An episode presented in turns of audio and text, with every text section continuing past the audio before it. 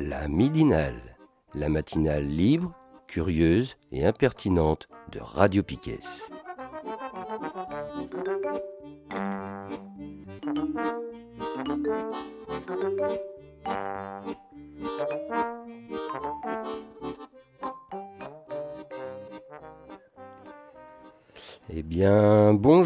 À toutes et bonjour à tous et bienvenue dans la midinale de Piquet en ce 5 décembre 2022.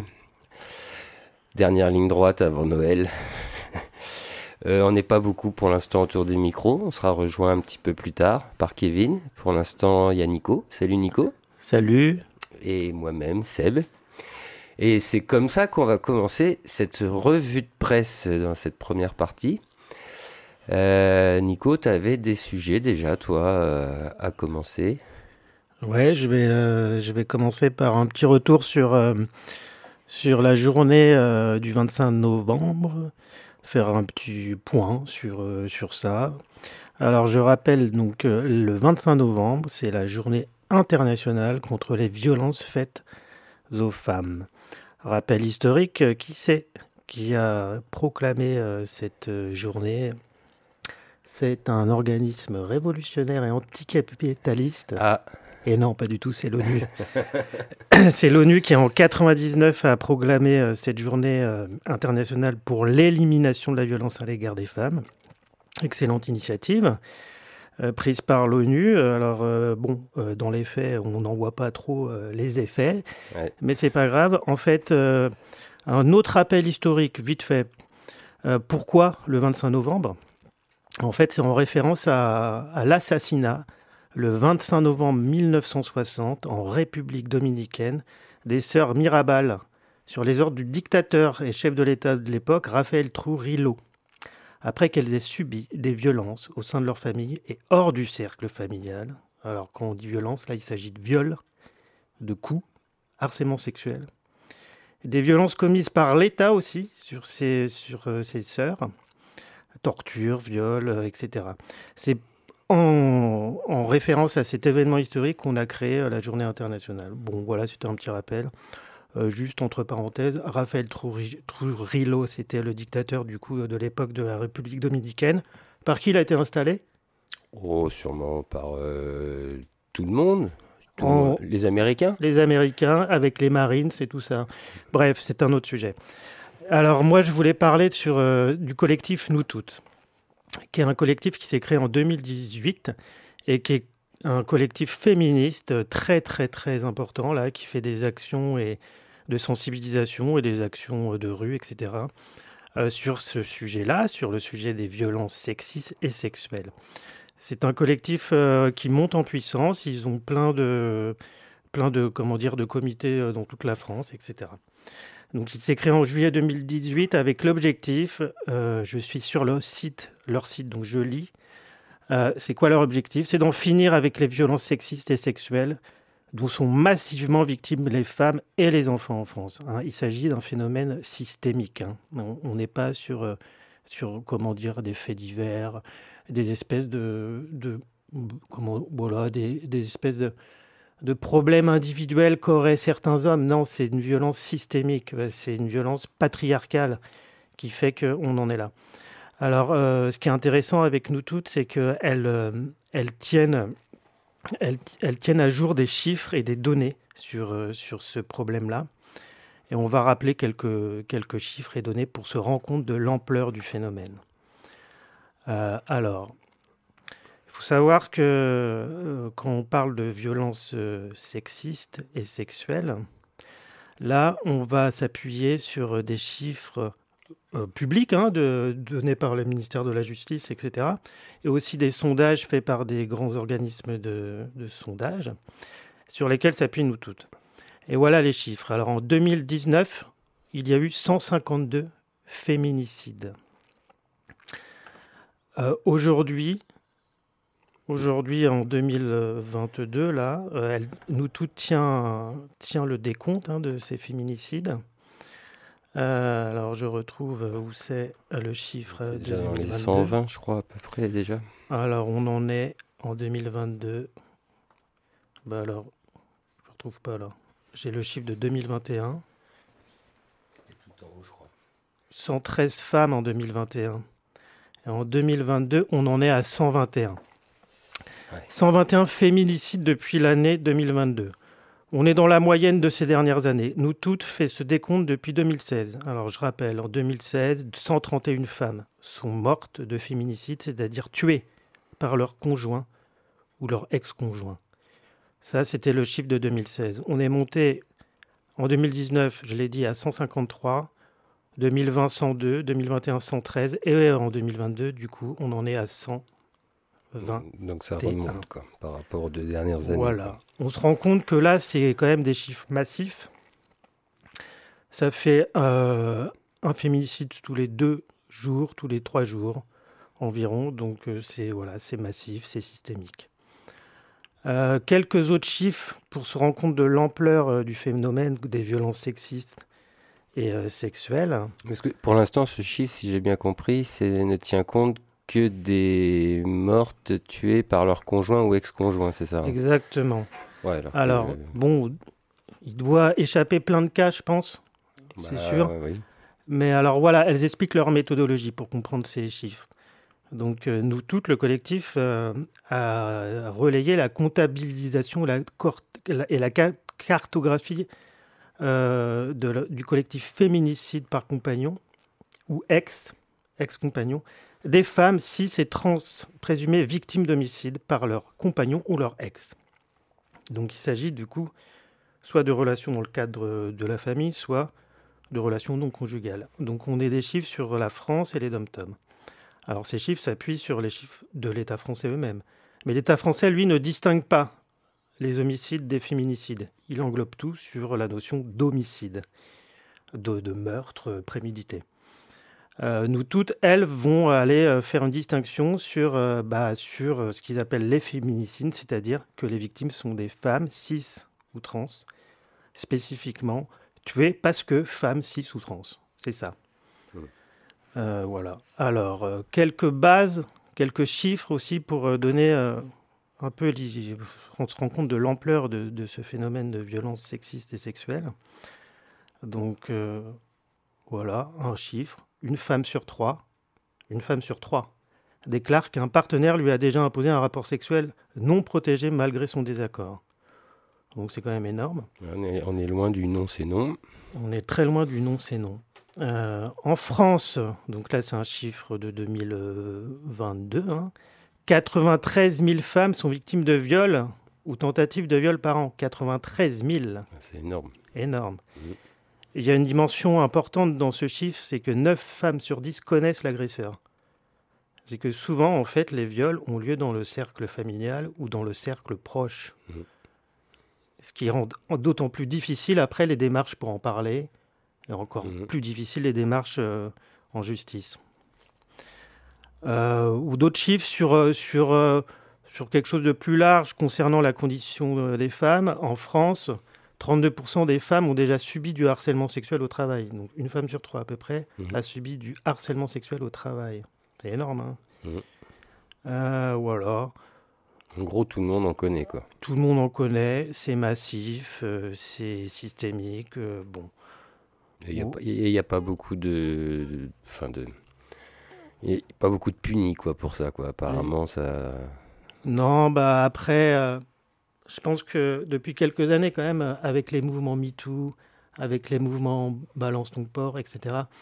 Il y a un peu euh, plus de plaintes, quoi. C'est-à-dire que la parole se libère un peu, mais. La parole s'est libérée. La question des violences faites aux femmes est devenue sur la place publique, quand même, hmm. de façon assez nette repris par les politiques, etc.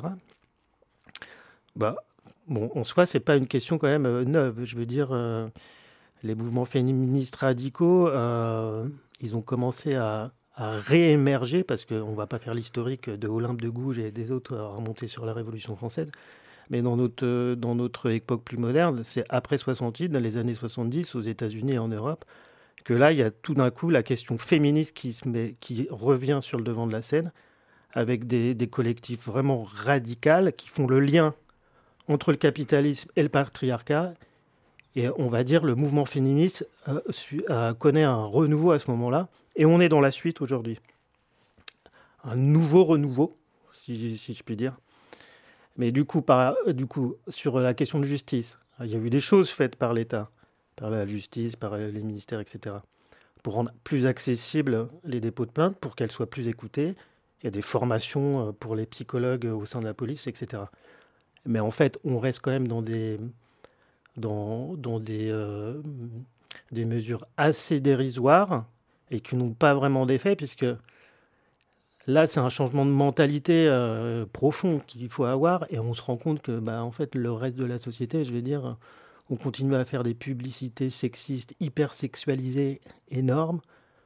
Euh, bon, bref, il y a du taf, et les chiffres, de toute façon, sont parlants. Voilà, euh, je, vous, recommande du coup d'aller sur le site de nous toutes parce que euh, donc il y a tout ce travail qu'elles font sur les données, sur les chiffres, pour se rendre compte de l'ampleur du, phénomène.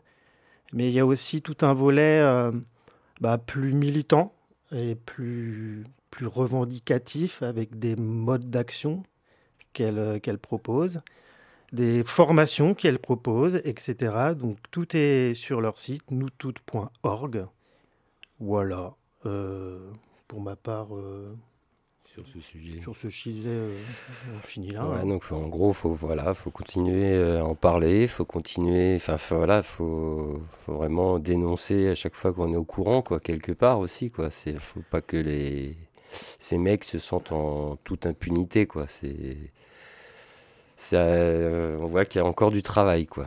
Ça, ça évolue pas assez vite, quoi. Il y a encore du taf, c'est très très difficile. Euh, déjà, en fait, en parler, euh, essayer de, trouver des espaces pour que la parole se libère.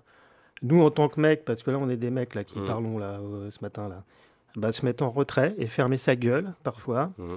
Et puis dire, il faut des espaces de non mixité. Il faut, euh, voilà, il faut appuyer ce, mode de faire. Ce qui ne veut pas dire qu'en fait, euh, on ne vit pas ensemble et qu'on se retrouve. Mais en fait, là, il ne s'agit pas de ça. Il s'agit de, juste de questions politiques où euh, les femmes et les personnes trans, queer, etc., sont en, quand même en danger souvent de mort ou en tout cas en danger d'une violence systémique. Donc, laissons-leur des lieux quoi, pour, pour, euh, pour se former mmh. et pour être, juste pour être, euh, pour être à l'abri. Quoi. Être entendu, être défendu. Et puis ce serait bien aussi que les flics se mettent vraiment à, accueillir les plaintes correctement. Quoi, qui, il y a peut-être des procédures à alléger pour euh, aller porter plainte, pouvoir le faire, je sais pas, de façon anonyme. Je sais pas comment. Mais il doit y avoir sûrement des choses à, à améliorer quand même. Ah bah ça c'est clair de chez clair. Voilà, sur ce sujet, on en reparlera de façon euh, tout au long de l'année, puisque c'est un problème fondamental, euh, l'égalité euh, des sexes, le respect de la différence, etc. Bon, mmh. voilà. Ça fait par... Pour moi, c'est un sujet fondamental, parce que c'est... On est vraiment au cœur d'un lien qu'il faut faire, je pense, entre capitalisme prédateur mmh et un patriarcat euh, prédateur quelque part aussi. Ah, voilà. complètement même. Complètement. Bon bah merci Nico pour ce premier sujet. Euh, moi j'en ai un autre à te proposer. Il y a, euh, c'était quand? Ça s'est passé il n'y a pas très longtemps là, il y a moins d'une semaine. C'était le mercredi 30 novembre. Bah oui c'est ça, c'est il y a moins d'une semaine. Une loi anti-squat qui a été proposée à l'Assemblée nationale et qui a été adoptée assez largement d'ailleurs. Je crois qu'en euh, nombre de votes, on est né à 154 pour et 50 contre, donc euh, assez largement. Bon, on s'aperçoit quand même que ça fait que 200 et quelques votants et qu'il en manque quand même un paquet euh, qui n'était pas là. on en reparlera après. donc cette loi, soi-disant anti-squat, hein, qui, bah, qui empire les, les, peines encourues pour les squatteurs, hein, qui vont monter jusqu'à 3 ans d'emprisonnement et 45 000 euros d'amende maintenant des trucs faramineux, quoi. Enfin, c'est. C'est fou. Et euh, alors par contre, ce qui... C'est s'appelait loi anti-squat, mais ils ont quand même trouvé le moyen de, de rajouter une belle merde supplémentaire. C'est la possibilité de, de, résilier de manière unilatérale le bail d'un locataire en cas d'impayé. Donc on s'attaque ah aux squatteurs et au passage, on s'attaque aux locataires qui auraient des difficultés de paiement. Quoi. Voilà ce qui a été approuvé.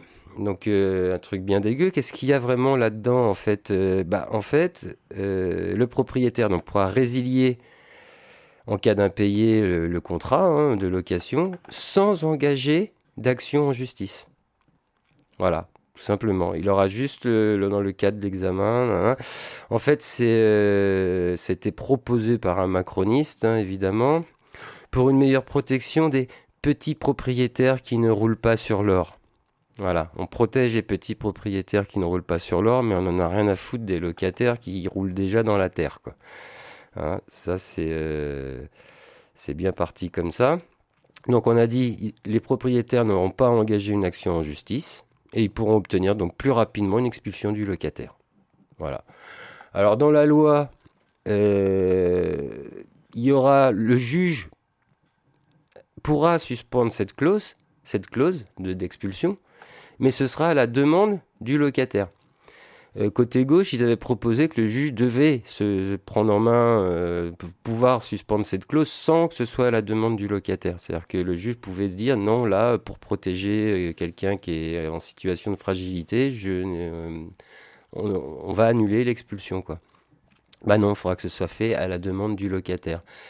Je suis pas bien sûr que dans certains cas, euh, tous les locataires qui vont se faire expulser pour ces raisons-là vont aller demander au juge d'annuler, euh, parce qu'il faut, connaître déjà la loi, comment ça fonctionne. Et il y en a beaucoup qui n'iront pas devant le juge pour euh, demander l'arrêt de l'expulsion. Donc voilà, une très belle loi qui vient encore d'être adoptée. c'est encore une, des attaques et des attaques envers les pauvres, hein, on mmh. continue. Mais en même temps, peut-on s'étonner de ces attaques envers les pauvres quand on sait, et maintenant on en sait un peu plus, qui nous gouverne? Hein, On appelait déjà Macron le président des riches. Il réfute à chaque fois, non, je ne suis pas le président des riches. Bon, en tout cas, il y a quand même une chose qui est réelle, c'est qu'on a quand même un ministère de riches. Euh, là, ça vient de tomber, ça vient d'être publié le 2 décembre. Euh, dans notre gouvernement, qui est plus riche que celui de 2017, même si déjà en 2017, et quand tu compares les chiffres, c'était déjà pas mal. Là, on compte quand même 19 millionnaires. Rien que ça. 19 millionnaires. Donc euh, en gros, pour comparaison, c'est une petite comparaison rapide, sous le gouvernement Valls, ça c'était donc le patrimoine, on va parler du patrimoine brut moyen, en 2014, l'ensemble du gouvernement c'était 0,9 millions la moyenne. la moyenne de patrimoine par ministre, quoi. Donc presque un million. En 2016, on est passé toujours sous Valls. Ah, on m'a coupé mon article. Je reprends mes chiffres. Je crois qu'on est monté à 1 million 1, donc ça monte tout doucement. Et là arrive, le, arrive Macron et le premier gouvernement Philippe, ça monte à 1 million 6. Et là, on est à 1 million 9, quasiment 2 millions. Donc euh, ça a quasiment doublé en 8 ans, là, entre le premier gouvernement Valls et ce deuxième gouvernement, euh, donc sous Elisabeth Borne. Ce qui est quand même pas rien du tout. Et alors, moi, je me suis basé sur un article du Monde qui publie ces chiffres. On peut. Il y a deux, deux, chiffres publiés. Il y a le chiffre de leur patrimoine, de ce qu'ils ont déclaré. Attention, c'est que ce qu'ils ont déclaré, parce que peut-être que dedans, ils ont oublié des choses. Et, euh, et leurs revenus. Et alors, moi, ce qui m'a fait marrer, je me suis pas trop. Enfin, si, j'ai quand même été regarder euh, ceux qui avaient le plus gros patrimoine, les plus gros revenus. Alors, dans les plus gros patrimoines, évidemment, on retrouve un Dupont-Moretti, qui a des baraques partout en France. Je crois que c'est en Italie, des machins, des terrains, des terres agricoles. Enfin, lui, ça va, ça. Et des revenus de cinglés, quoi. Mais alors, il y, a un cas quand même qui m'a interpellé. Je suis allé voir euh, le patrimoine déclaré le plus petit dans ce gouvernement. Alors c'est pour Madame Cobel à qui revient le patrimoine le plus petit. Mais alors vous allez voir le foutage de gueule. Madame Cobel a déclaré 30 000 euros de patrimoine. 30 000 euros, je me dis, oh Ah, peut-être une qui vient d'une autre classe sociale. Et en fait, euh, déjà, donc il y a le document, on va voir ce qu'elle a déclaré pour que ça fasse 30 000 euros. Euh, déjà, en première ligne, il y a écrit régime matrimonial. Et là, qu'est-ce qu'on peut lire? Euh, Eh ben, séparation des biens pour Madame Cobel. Qu'est-ce que ça veut dire que à son nom, elle a que 30 000 euros de patrimoine séparation des biens, c'est-à-dire que potentiellement tout est enregistré au nom de son mari. Mais elle en profite. Hein, elle ne doit pas vivre non plus euh, dans la misère, Madame Cobel. Et d'autant moins quand on va voir la case revenu pour Madame Cobel. Bah, Madame Cobel, elle se fait quand même plus de 100 000 euros par an. Alors c'est quoi ces revenus? On n'en sait rien, ça ne dit pas d'où viennent les revenus, on n'a pas ce détail-là. Mais moi je me dis, avec 100 000 euros par an, Madame Cobel a déclare que 30 000 euros de patrimoine. Euh, bon, ça interroge quand même, hein 100 000 euros en plus. Et, alors, et l'autre truc, c'est que pour moi, enfin j'imagine que pour la plupart des Françaises et des Français, quand tu es élu à l'Assemblée nationale, au Sénat et tout, enfin, tu as un mandat, tu as un réel travail à faire hein, quand même. Tu es censé le faire à plein temps. Tu es censé être là, euh, aller voter les amendements, les lois, machin. Bon, on voit bien qu'avec la loi là, sur l'anti-squat, bah, il y en a que la moitié de l'Assemblée nationale, même moins de la moitié qui était là pour voter. quoi. Donc, euh, bah, moi, j'ai envie de dire, mais on les paye pas 100 000 euros par an pour être député ou sénateur. Ça veut dire qu'ils cumulent des, des, trucs. Donc, ça veut dire que s'ils travaillent ailleurs, on a élu des gens qui ne sont pas disponibles à 100% de leur temps pour faire ce qu'on leur demande, quoi. C'est un truc de dingue. Enfin, je sais pas, il y en a, ils, ont, ils montent à 1 million, 2 millions de revenus par an. C'est un scandale. Alors j'ai malheureusement plus les chiffres, de, enfin les détails des, des, des, personnalités, parce que c'est un, article du Monde euh, qui est réservé aux abonnés. Peut-être qu'on peut le trouver ailleurs euh, en intégral, ces chiffres-là, puisqu'ils sont devenus publics. Donc je vous invite, moi, à aller vérifier qui sont ces 19 millionnaires. Et voilà, puis donc après on va nous dire que non, Macron n'est pas un président des riches. En tout cas, il y a une belle bande de riches qui nous gouvernent, quoi. En fait, euh, on oublie de dire un truc quand on dit euh, Macron n'est pas président des riches. C'est pas vrai. C'est le président des riches, par les riches, par les riches, pour, les, riches, avec les riches. Et pour qu'ils s'enrichissent encore plus sur le dos des pauvres. Hein. on va faire des économies sur euh, la sécu, on va faire des, enfin surtout quoi, sur le chômage. Et après, à qui on donne tout ça? On en a déjà parlé dans les, différentes midinales. L'augmentation bah, les milliardaires qui s'en mettent en qui montent de 50% en très peu de temps. Euh, une politique de défiscalisation pour les grosses fortunes et pour les, et les grandes entreprises. Ouais. Voilà, du coup, euh, non, mais après, euh, on, peut se poser la question, c'est une vieille question, est-ce qu'on vit en démocratie du coup, quand on a un gouvernement par et pour et avec les riches? Bah, la définition même, euh, classiquement, c'est, ça s'appelle une oligarchie ou une plutocratie. Hmm. Voilà. Alors après, euh, après ces gens-là, euh, je veux dire, c'est pas, c'est, pas surprenant hein, de les retrouver à la tête de l'État. Je veux dire. Non, bah non. Ils, défendent leur intérêt de classe. Ils sont nombreux en plus. C'est, les, c'est les, commis de la bourgeoisie. Hein, hmm, donc hmm. voilà. Donc, euh, bon, bref. Hein. Ouais. Ouais, ouais. Pas de surprise, quoi. Pas de surprise. ça, c'est pareil. Quoi. Je veux dire, euh, c'est systémique, quoi. Ouais. C'est. Voilà. C'est voilà. Ah, et Kevin qui nous rejoint pile poil pour la fin de cette revue de presse, ou pas tout à fait, oui, parce que je sais qu'il a un sujet à, à nous faire.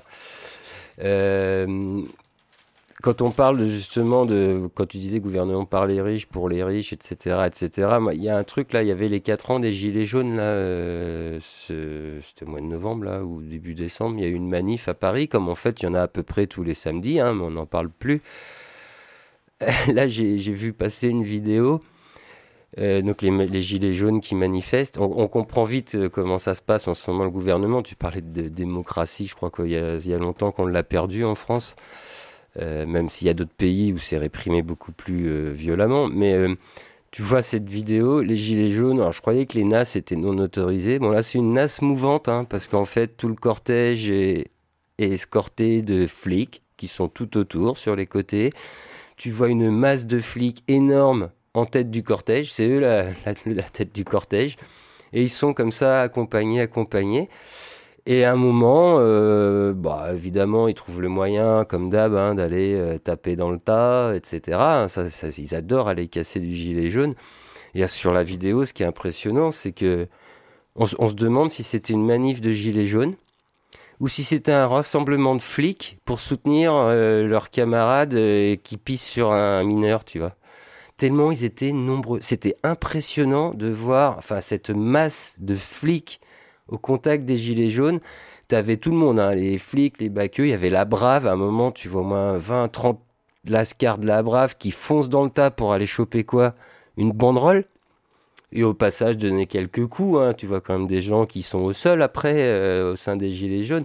Mais moi, à un moment, je voyais ces images, dis, c'est pas possible, il y a plus de flics que de manifestants, quoi. Mais dis, mais qu'est-ce que tu veux faire là? Il est où le droit de manifester? Il est où le?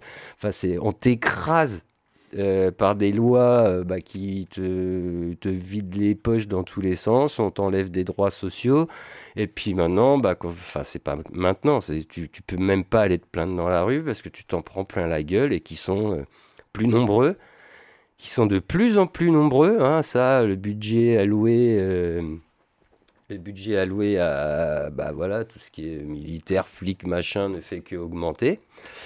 Euh, et, du coup, je pense que ça va peut-être faire le lien. Je ne sais pas si notre ami Kevin est prêt. Salut Kevin. Je suis, quasiment prêt. Tu es quasiment prêt. Est-ce que j'avais vu que toi, pour parler euh, dans cette revue de presse, tu avais envie de parler Ouais, j'avais envie de faire un. Justement, de sécurité. Combo, combo sécu à Brest. parce que j'ai encore eu des. En fait, euh, avec un, camarade, là, j'ai entendu parler de ça. J'avais pas vu passer cet article. Euh, qui parle de, hum, du nouveau chenil pour la, pour la brigade cynophile de Brest. Et euh, justement, c'est intéressant parce que tu disais, euh, tu parlais des NAS, tout ça. à la fin de l'article, c'est les, nouveaux, les nouveaux locaux permettront également d'améliorer les conditions de travail des agents ils disposeront d'une zone de vie comprenant des vestiaires, une salle de travail, des réserves et un ring d'entraînement. Donc au début, je me disais, bah, c'est peut-être pour les chiens, le ring d'entraînement, bah non, a priori, c'est pour eux. Donc euh, c'est plutôt cool. Donc euh, savoir que bah, ça a, un peu à mettre aussi en relation avec, le, avec la, la répression qu'il y avait eu sur la, la, manif. Euh, sur Brest, là, sur Brest, ouais. C'était la dernière manif euh, euh, bah, pour le pouvoir d'achat, en gros. Enfin, mm. le pouvoir d'achat, c'est pas le pour des meilleurs salaires, des meilleurs droits sociaux, etc., etc. Quoi. Donc, on se rassure maintenant, les, les, les policiers seront entraînés grâce à leur nouveau ring. Et pas entraînés à encadrer une manif, quoi, à la protéger comme ils devraient le faire. C'est à tac tac, droite gauche quoi. Euh, kick, elle middle kick. Elle est vraiment surprenante cette annonce. Enfin, moi j'étais un peu sur le cul. Bref, euh, il y avait ça et puis moi je voulais reparler aussi de la, de la mise en place de, bah, de deux choses en fait. Euh, deux nouvelles brigades. Deux nouvelles brigades, donc la, brigade de tranquillité urbaine qui avait été promise. par François Cuyandre et puis par le, le, le préfet Mahé, je ne sais pas s'il était encore là à ce moment-là. Mais donc ça y est, les, six, euh, il y a six agents qui sont, euh, qui sont dédiés euh, à cette brigade-là. Ouais, à la brigade de tranquillité urbaine, en sachant que je crois que l'effectif doit monter à 20, enfin 20-25 en fait. donc voilà. Alors une brigade de tranquillité urbaine qui au passage n'est pas, ce ne sont pas des flics. Non. Ils vont être habillés, alors même si la tenue n'est pas tout à fait de la même couleur, Bon, quand tu les croises dans la rue, t'as quand même l'impression. Enfin, je sais pas, le... tu te balades, pour moi, ça... tu as l'impression que c'est des flics quand même, quoi. Donc ils vont être vus comme ça par la population. Ouais, c'est ça, ils ont, ils ont une super bagnole. il, y a, une photo qui est assez rigolote sur le site, sur le site de Brest.fr où il y a, il y, a une belle, il y a une belle brochette là. Donc on voit Maë, Cuyandre, euh, Abivin, euh, Nédélec et puis qui, qui pose à côté d'une caisse. Là, tu, tu, tu as l'impression d'être dans une série américaine. Euh, donc euh, ouais, alors ça, le, côté euh, pas flic justement, ça a posé quelques soucis au niveau des au niveau du commissariat de police de Brest où les gens se sont dit ah mais on va les mettre en danger, euh, attention. Euh, D'ailleurs, j'ai même vu qu'il y avait une alerte du syndicat des policiers municipaux qui avait été envoyée à la mairie ou mhm. à je sais pas qui en disant attention. On va être regardant sur comment vous allez utiliser cette brigade. Et justement, c'est là qu'il rappelle que ce ne sont pas des flics, mais mhm. qui seront vus comme ça, qui risquent d'être potentiellement mis bah, en situation euh, dangereuse pour eux, parce qu'en fait, ils n'ont pas les mêmes habilitations, ils n'ont pas du tout la même formation. ils parlent des profils, je crois, des, de cette brigade, des, des, gens qui sont dans cette brigade.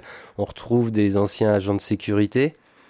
Et je crois même euh, qu'il y a un ancien euh, employé des espaces verts, d'entretien des espaces verts, qui s'est dit tiens, super, je vais me lancer là-dedans on, en connaît des employés des espaces verts en plus. Oui, euh, mais je pense pas, ceux que je connais, je pense pas qu'ils vont forcément rentrer dans cette brigade. Non, non, pas forcément.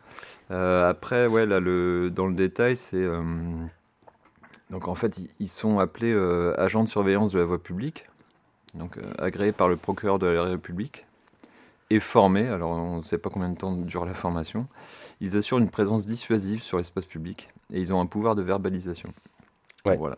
Alors, ce qui est étrange, c'est qu'ils ont un pouvoir de verbalisation. Qui dit verbalisation dit euh, tu verbalises quelqu'un. tu, tu lui mets un nom. Et pour moi, c'est ce que disait euh, le syndicat des policiers municipaux, apparemment, ils n'ont pas le pouvoir de te demander ton identité. Ah Alors là, ça m'interroge du coup. Là. C'est comment ils vont faire euh, bah, Est-ce que, est que les contrôleurs, par exemple, de, de Bibu sont. Euh, enfin, ce pouvoir-là je, ne sais pas du tout comment. Il faudrait qu'on creuse le truc. Fichu, ouais. Je sais plus où j'avais vu. Euh, je, vais essayer de retrouver l'article. Alors peut-être pas. je vais pas l'avoir aujourd'hui. Parce qu'en fait, eux, eux, enfin, à mon sens, ils sont, ils restent employés municipaux. Oui.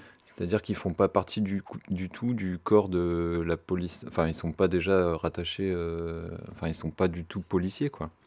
Non. Euh, donc c'est pas le, c'est pas le, c'est pas l'intérieur. C'est euh, pour, pour moi, c'est une sorte de, de, délégation. Enfin, je pense que quand tu, quand tu dis que tu peux pas verbaliser, enfin, quand tu dis que tu peux pas contrôler l'identité, je pense qu'ils ils entendent certains fonctionnaires de police ne peuvent pas, enfin, ne peuvent pas contrôler des identités. Mais par contre, quand c'est exercé, euh, quand c'est une autre fonction, à mon avis, tu peux avoir, euh, tu peux avoir l'autorisation de, contrôler l'identité. C'est pour ça que je te, reparle de, de contrôleurs. Euh, contrôleurs dans le bus, en fait, ils sont, ils sont pas flics a priori. Euh, mais ils peuvent, ils peuvent contrôler ton identité. Là, je pense que c'est à peu près le même truc. C'est euh, l'employeur et pas le pas le pas le ministère de l'Intérieur, mais euh, ils ont une, une autorisation de de la collectivité pour contrôler l'identité. Quoi. J'en sais rien. Il faut, faut, faut, creuser après. Alors, j'ai retrouvé les articles, c'est deux articles sur le Telegram. Il y en a un qui, euh, déjà, alors c'est con, moi j'avais réussi à le lire, maintenant apparemment il est encore réservé aux abonnés, il nous gonfle. Ah, mais faut si vous avez un. Faut mettre un U-block. faut mettre le U-block qui n'est pas sur ce PC. Et, euh, et sinon, de toute façon, si vous êtes abonné aux médiathèques, vous avez accès normalement à ces journaux gratuitement euh, en ligne. Euh, voilà, ça c'est à savoir quand même. Journaux entre guillemets. Oui. Et euh, donc il y en a un qui dit euh, mais qui sont les gens de cette brigade? Donc c'est là que je crois que j'avais vu qu'il y, y, a un ancien employé des espaces verts. Et là, et j'ai retrouvé l'autre article qui dit tranquillité urbaine, le syndicat des policiers municipaux alerte sur la brigade brestoise. et c'est là-dedans que j'avais lu que normalement, il n'était pas autorisé à prendre votre identité. Et comme il est aussi et que j'ai pas mis mon U-block, hmm. je ne peux pas le lire sur le PC que j'ai devant les yeux. Donc je vais être tout à fait super précis. Donc je préfère pas en parler, on vous mettra les liens. Mettez un U-block pour lire les liens du Telegram. Et, euh, et voilà quoi. Et voilà. Donc ça c'était sur cette brigade là. Ouais, c'était sur cette brigade-là. Et puis on a appris aussi il y a un peu plus d'une semaine maintenant qu'il y aurait une, une, nouvelle brigade de sécurisation des transports en commun. Ouais. Donc ça, c'est... Euh, alors, Là, par contre, c'est des flics. euh, Ouais, c'est des flics et on sait pas trop la nature. Enfin, moi, j'ai pas trop pigé en fait si c'était des gendarmes ou pas. Euh, parce qu'ils parlent un peu de tout dans, l'article, mais en tout cas, j'ai retrouvé l'article sur le, le, ministère de l'Intérieur. Donc, doublement des effectifs dédiés à la sécurisation des transports. Donc, euh, c'est Doublement. Dans le cadre de la politique offensive menée dans la lutte contre la délinquance, Gérald Darmanin, ministre de l'Intérieur et des Outre-mer, a décidé de renforcer significativement la lutte contre l'insécurité dans les transports en commun. Donc voilà. Donc on, sur, euh, sur euh, prérogative de, Darmanin, on, équipe euh, a priori sur Brest, ils, seraient, ils arriveraient à une vingtaine. Enfin c'est pareil, ça va commencer en, tout, en, un petit effectif et puis ça va augmenter au fur et à mesure quoi. Ça promet des belles choses, tout ça. Ouais, ça promet des belles choses. Donc, on n'est pas les seuls euh, concernés hein, dans, dans, cet article-là. Euh, donc, il y a huit nouveaux services interdépartementaux de sécurisation des transports en commun. Euh, donc, dans des grandes villes Bordeaux, Rennes, Toulouse, Orléans, Rouen, Strasbourg, Dijon et Nantes. Et il y a 37 nouvelles brigades de sécurisation des transports en commun en plus des deux existantes, donc 37. Euh, donc ici, euh, je vais pas citer toutes les villes, quoi, mais voilà, tout le monde va être euh, bouffé à la même, à la même sauce, quoi. Super. Vivre, vivre, les transports à Brest. Donc, donc là où on était choqués, nous, de voir cette espèce d'intervention là qui a eu lieu il y a plus d'un mois maintenant, l'intervention qui avait eu lieu sur la Liberté, où on voyait on voyait des flics et, euh, flics euh, et, contrôleurs à la sortie du tram. Et où euh, on, disait bah, c'est dégueulasse, c'est dégueulasse, et puis on parlait même de collaboration entre Bibus et, le commissariat, bah alors en fait c'est fait quoi. Enfin ça arrive et puis ça va être, ce sera pas que occasionnel en fait, il y aura, y aura vraiment une, une, équipe qui sera dédiée à ça quoi. Ça va augmenter le stress des voyageurs, déjà quand tu vas rentrer des des contrôleurs, même si tu as payé, tout, ça fout toujours une ambiance de merde. Ah bah alors là, de voir les flics arriver pour contrôler tout le monde, ça va être sympa. Quoi. Ouais, puis entre ça, enfin, entre, je sais pas si tu as remarqué, mais en tout cas, sur le, sur le tram, c'est euh, quand tu as des opérations de contrôle, en fait, ils sont de plus en plus nombreux. Mmh. Avant, tu avais, euh, avais 4-5 bonhommes, quoi. Enfin, en gros, c'était euh, assurer à peu près toutes les, toutes les portes, quoi. Donc, c'est vrai qu'avec le tram, il y a un peu plus d'entrée et de sortie. Donc, on pourrait se dire, bon, ils sont 6, machin, quoi. Souvent, moi, quand je, quand je les vois, ils sont à une dizaine. Mm. Donc, tu les comptes eux, tu comptes euh, en plus de ça les médiateurs, plus les flics. En fait, il va y avoir, il va y avoir moins de moins d'utilisateurs du, du, transport euh, entre guillemets standard que de, que de gens pour euh, à vérifier, à contrôler et à te faire chier en fait euh, dans les transports. Quoi. C'est vrai qu'ils prennent de la place en plus la, plupart du temps. Quoi. Bah oui, parce qu'ils sont équipés en plus, ils sont pas habillés comme nous. Quoi. ils sont pas équipés. Ils se demandent même comment ils rentrent dans le tram. Quoi. Et ils vont aussi aller dans les bus, j'imagine. Ah ouais. Ouais, je pense. Même s'ils vont, ils vont se concentrer sur le tram, mais ils vont aller dans les bus aussi. Ça... Ouais, après le. Je sais plus, il y avait, il y avait, des, il y a des chiffres sur le, sur le rapport annuel d'exploitation de, Bibus qui montrent que. Euh, qui montre dans quel transport, euh, sur, enfin, sur, dans quel type de transport il y a le plus de fraude. Donc après, là, de toute façon, cette équipe-là, c'est pas forcément euh, dédié à la fraude, quoi. C'est plus pour accompagner, des, accompagner les contrôleurs et sécuriser, des, euh, sécuriser les transports en commun. Enfin, moi, je sais pas, je me suis jamais senti en, en insécurité dans un transport en commun. C'est quand même assez, affolant. Donc, je pense que c'est plus, euh, c'est plus un truc pour calmer un peu, euh, pour calmer tout le monde, un peu comme on a mis la, brigade de tranquillité urbaine, en fait. Quand, quand, tu regardes l'historique, c'est parce que que tu avais les commerçants du Bas Jaurès qui, qui gueulaient quoi. Euh, parce qu'il y avait du parce qu'il y avait un peu de vol et, des machins comme ça mais en fait tu, tu réponds euh, là ils répondent à un corps de métier en l'occurrence hein, ils, répondent à des salariés de Bibus en disant qu'ils vont euh, qu'ils vont les accompagner par, avec des flics comme on a dit aux, commerçants du centre-ville que que entre guillemets il y aurait plus de vol parce que parce qu'on va mettre en, place la brigade de tranquillité urbaine quoi. Enfin, bon, voilà. Alors, j'ai mis mon U-bloc. Oui. J'ai enfin les précisions sur cette brigade de tranquillité urbaine. Donc, effectivement, dans l'article où euh, le syndicat des policiers municipaux interpelle la ville de Brest, ce syndicat dit bien que ces agents de sécurité, de, ils appellent les ASVP. Ouais. ça veut dire euh, agents de surveillance de la voie publique. Ils rappellent quand même qu'ils n'ont aucune compétence en matière de sécurité publique et qui ne peuvent pas effectuer de contrôle d'identité. Ah ouais. Ils le disent normalement. Donc s'ils vous demandent vos papiers, vous dites toi t'es pas habilité mon grand, je te les donne pas quoi. Bah, en fait, ils, ils partent. En fait, ils ont le droit de verbaliser, mais pas, de contrôler son Bah identité. ouais. Bah tu vas verbaliser Jean Dupont, voilà. Ouais, ou. Et euh, tu, ouais. enfin, je sais pas moi, ça veut dire quoi On n'est pas euh, Ou Gérald Darmanin. Ou, ou Johan Nedelec. au Ivan Nedelec. Non mais c'est quand même extraordinaire. Puis alors j'ai retrouvé donc du coup je peux lire qui font partie de ces agents de sécurité de la voie publique. Donc comme je vous l'ai dit, hein, il y a des il y a des anciens euh, agents de la prévention de la sécurité, comme Allison, 30 ans, ex-agent de sécurité à Brest. Tu as aussi un Nîmois qui était maître chien. Ou ce Parisien qui avait déjà exercé plus de 3 ans comme agent de surveillance de la voie publique, donc sur Paris. Bon, il y a un petit peu plus d'expérience dans le domaine, on dirait. Mm. Mais par contre, il y en a pour qui c'est vraiment ce nouveau challenge professionnel, à l'image de Clément, 30 ans, ancien jardinier à Brest Métropole. non mais merde. Eh oui, oui, et encore plus fort. Il y a aussi ce maçon de 25 ans que l'idée de cimenter le lien social a séduit. Quel beau jeu de mots. Non mais Ouais, attends, ouais. c'est du foutage de gueule. Et alors, leur mission? On va en parler un peu.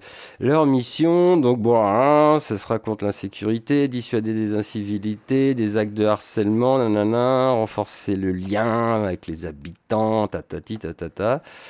Et euh, alors, à ce titre, ils ont, ils ont un pouvoir de verbalisation, donc euh, comme n'ont pas les médiateurs, Mm. mais là on se demande bien comment ils vont verbaliser sans demander l'identité. Mais ce sera limité à certaines infractions. Celles qui seront relatives au stationnement gênant et abusif. Bah, avant, il n'y avait pas euh, des gens euh, qui étaient déjà. enfin, je sais pas. Euh, à l'abandon de déchets. Attention, la mer commence ici. jetez plus vos mégots, il va être temps. Au bruit de voisinage ou au règlement local de la publicité. Alors là, je sens que quand on va aller coller des affiches, on a intérêt à le faire sur les, les panneaux autorisés. Quoi. Je ne vois pas ce que au règlement local de la publicité. Bah, je sais pas, ils vont peut-être demander aux enseignes de, de s'éteindre euh, la nuit ou des machins. C'est eux qui vont les éteindre. Je sais pas. Bon, par contre, contrairement aux policiers municipaux, qu'on n'a pas sur Brest, hein, on a que des nationaux, mais bon, et le non-respect d'un arrêté de consommation d'alcool n'entre pas dans leurs prérogatives. Ah. Donc, ils pourront pas t'empêcher de finir ta bière euh, dans la rue. Alors, comment ils vont intervenir dans la saison hivernale? Parce qu'ils arrivent là. Ils vont être sur le terrain de midi 15 à 21h. Ouais. Et au beau jour, ils pourront travailler jusqu'à 22h20. J'adore les horaires à la con, quoi. Mais pour l'instant, ils travailleront que du lundi au samedi. Il faudrait vraiment un événement exceptionnel euh, pour que leur présence soit nécessaire le dimanche. Donc voilà un peu vers quoi on va. Mais en tout cas, retenez ça quand même. Ils n'ont pas l'autorité de vous contrôler votre identité. Est-ce que tu en as déjà vu? Non, pas encore. Je les ai pas encore vus, moi. Et toi, Nico, tu les as vus? Euh, Non, pas encore, mais je prends très peu les transports en commun. Ouais, mais là, c'est la brigade Non, mais de la brigade de tranquillité. Bah, De toute là. façon, toi, dans, ton quartier, euh, c'est- tranquille, quoi. bah, on a des brigades, euh, des milices. euh, non, pardon.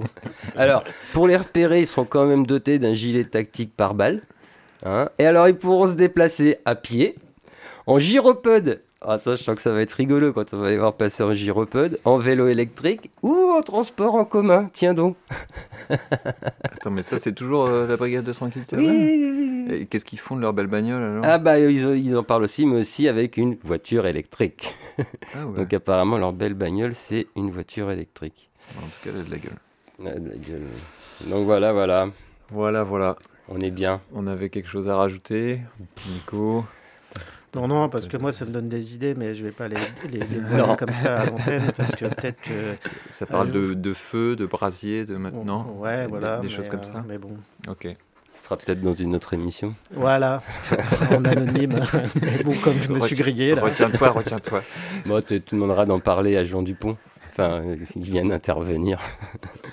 Après, Bon. je veux bien dire un- un- juste un dernier truc par rapport à tout à l'heure euh, sur les squats, là, la loi que Ouais, parlé. ouais, ouais, ouais. Juste rappeler euh, qu'il y a quand même un double discours de la part euh, du gouvernement sur, euh, depuis des années par rapport au logement en général. Hein.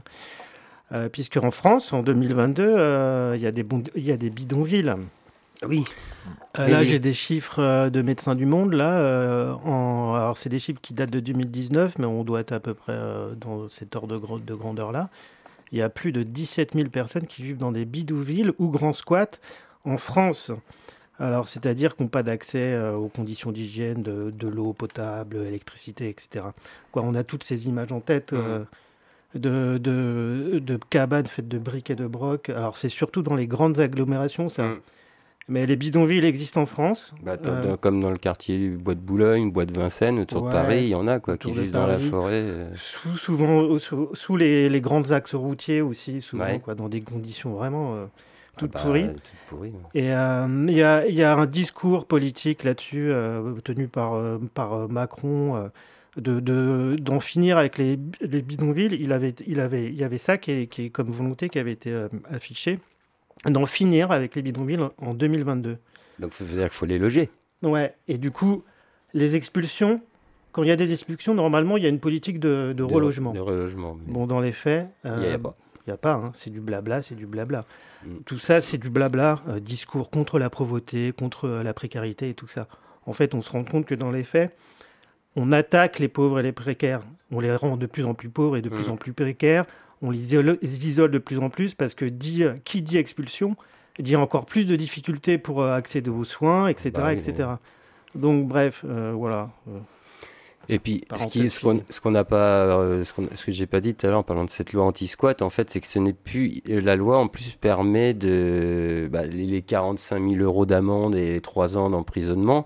Ça, ne concerne plus que les squats de particuliers ça va aussi concerner les squats de, d'anciennes entreprises, enfin, de biens immobiliers qui appartiendraient à des entreprises, des trucs désaffectés, des trucs comme ça. Et ben même ces squats-là sont concernés, quoi, alors que ça gêne absolument personne hein, quand euh, un bâtiment comme ça n'est plus utilisé. Et ben là, à la demande du propriétaire de ces bâtiments-là, même s'il s'en sert pas, il pourra faire expulser les gens, les faire enfermer et leur mettre des amendes qu'ils ne pourront sûrement pas payer. En plus, je vois pas comment, quand tu es squatter, tu le fais pas quand tu es riche généralement, tu peux payer 45 000 euros d'amende. Bon, on te proposera apparemment un relogement, trois ans de prison. voilà. voilà la solution, la prison. voilà. Merci Macron. Bon, bah écoutez, moi je propose qu'on termine cette partie revue de presse avec deux titres, peut-être en lien euh, avec euh, la semaine de, défense euh, des droits des femmes, de, contre, les, violences, faites aux femmes. alors, j'ai deux titres qui sont de Clara Bradgman. Ne vous mariez pas les filles. Hein, ça peut mal finir. Donc ne vous mariez pas, ça sert à rien. Et le deuxième, c'est de Chilia, c'est ça? Salchienne? Chila, ouais. Chila, pardon, Salchienne. Donc voilà, ben on vous propose ces deux titres et puis on se retrouve pour la deuxième partie euh, après.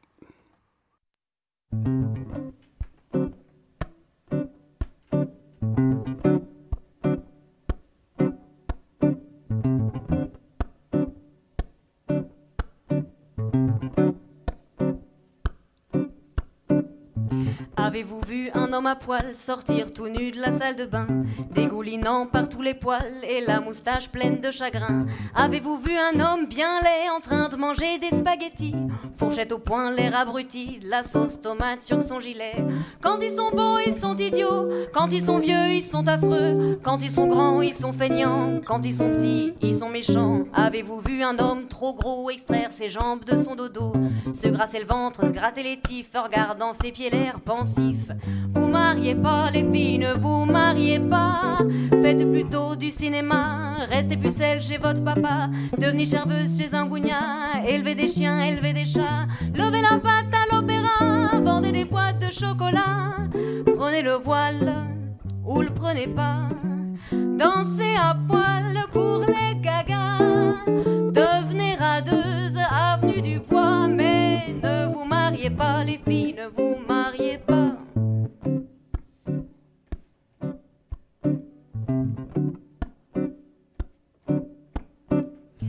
Avez-vous vu un homme gêné rentrer trop tard pour le dîner? Du rouge à lèvres sur son col, du flageolant dans la guibole Avez-vous vu au cabaret un monsieur qui n'est plus très frais se frotter avec insistance sur une petite fleur d'innocence? Quand ils sont bêtes, ils vous embêtent. Quand ils sont forts, ils font du sport. Quand ils sont riches, ils gardent l'artiche. Quand ils sont durs, ils vous torturent. Avez-vous vu à votre bras un maigrichon à face de rat? Friser ses trois poils de moustache en vous regardant l'air Vous gardez pas les filles, ne vous mariez pas. Mettez vos robes de gala, allez danser à l'Olympia. Changez d'amant quatre fois par mois, prenez la braise et gardez-la. Cachez la fraîche sous votre matelas, à 50 ans ça servira À vous payer de beaux petits gars. Rien dans la tête, tout dans les bras.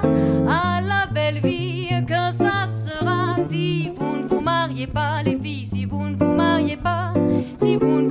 mariez pas les filles, si vous ne vous mariez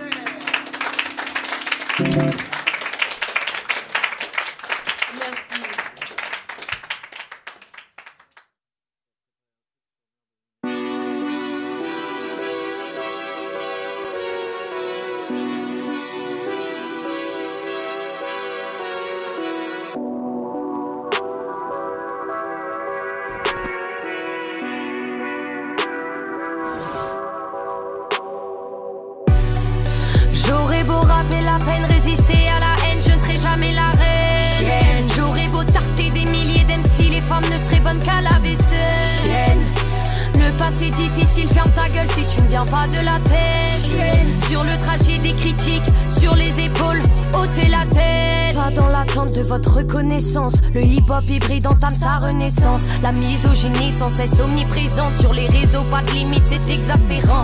Quand t'es agressif, fais le pélo. Quand t'es pas sexy, fais le pélo. Si tu fais des thunes, t'es une salope. Même avec un pull, t'es une salope. Traumatisés seront les ondes. L'heure du combat arrive, sonne le gong. La petite est validée par tous les ongles. Je suis pas là pour faire apprécier des cons. Ouais, T'es pas précédeur qui a une sabbat sur toi. Les et les pigeons ne se mélangent pas. J'ai tout ce que tu n'as pas donc. Je suis cette sale chienne. Celle qui n'a rien demandé. Celle qui n'a pas quémandé. Celle qui vient te démanger. Celle qui t'a bien dérangé. J'aurais beau rapper la peine, résister à la haine, je ne serai jamais la reine. J'aurais beau tarter des milliers d'MC, les femmes ne seraient bonnes qu'à la vaisselle. Le passé difficile, ferme ta gueule si tu ne viens pas de la tête. Sur le trajet des critiques, sur les épaules, ôtez la tête. Fous le seum, celle qui débarque au milieu de milliers de cum. Tu n'apprécies pas, tu commandes tes chums. Derrière ton écran, déboussolé, t'es seul. Ouais, je vais niquer tous vos tabous. Aussi épicé qu'une sauce andalouse. Vénus est revenue à l'ordre du jour. Ta rage en a tout, tu là c'est du lourd. Je suis celle que tu n'attendais pas. Celle qui ne t'inspire pas, je suis celle que t'insultes, je te fais la bise. Je n'éduquerai pas un âne avec un freestyle, ouais. Même si je rappais, danser, chanter, parler anglais, pour certains, je ne serai jamais qu'une chienne. Je devrais rester à la maison pour tâches ménagères enchaînées à des chaînes. Chienne, celle qui n'a rien demandé, celle qui n'a pas quémandé, celle qui vient te démanger, celle qui t'a bien dérangé. Sale chienne,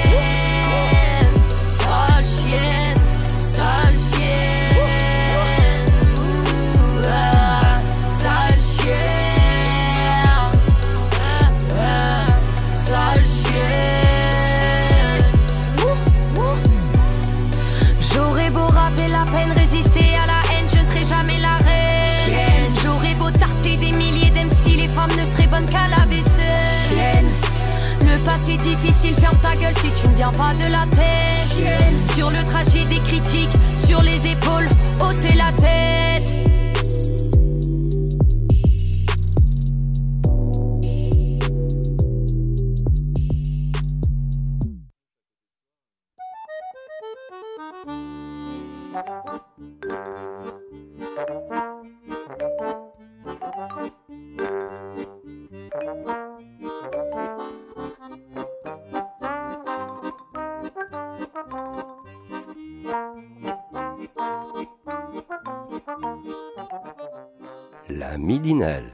La midinale, matinale libre, curieuse et impertinente de Radio Piquet.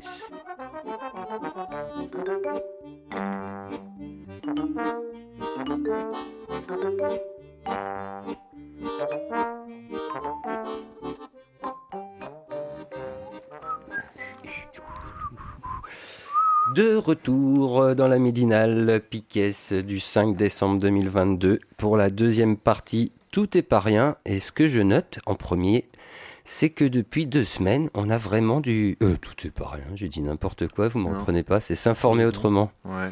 C'est après, normalement, qu'il y a du tout est pas rien.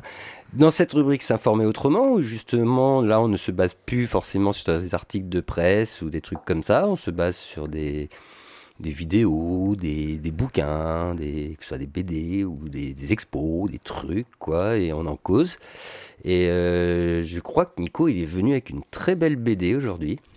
Ouais, je suis euh, venu avec la BD Saison Brune 2.0 euh, qui vient de sortir. C'est de Philippe Squarzoni. Euh, donc, euh, c'est une BD qui parle de l'empreinte digitale, euh, du, c'est-à-dire du numérique, de, du système Internet, les empreintes sur euh, l'environnement, sur le dérèglement euh, écologique et, et, climatique en général.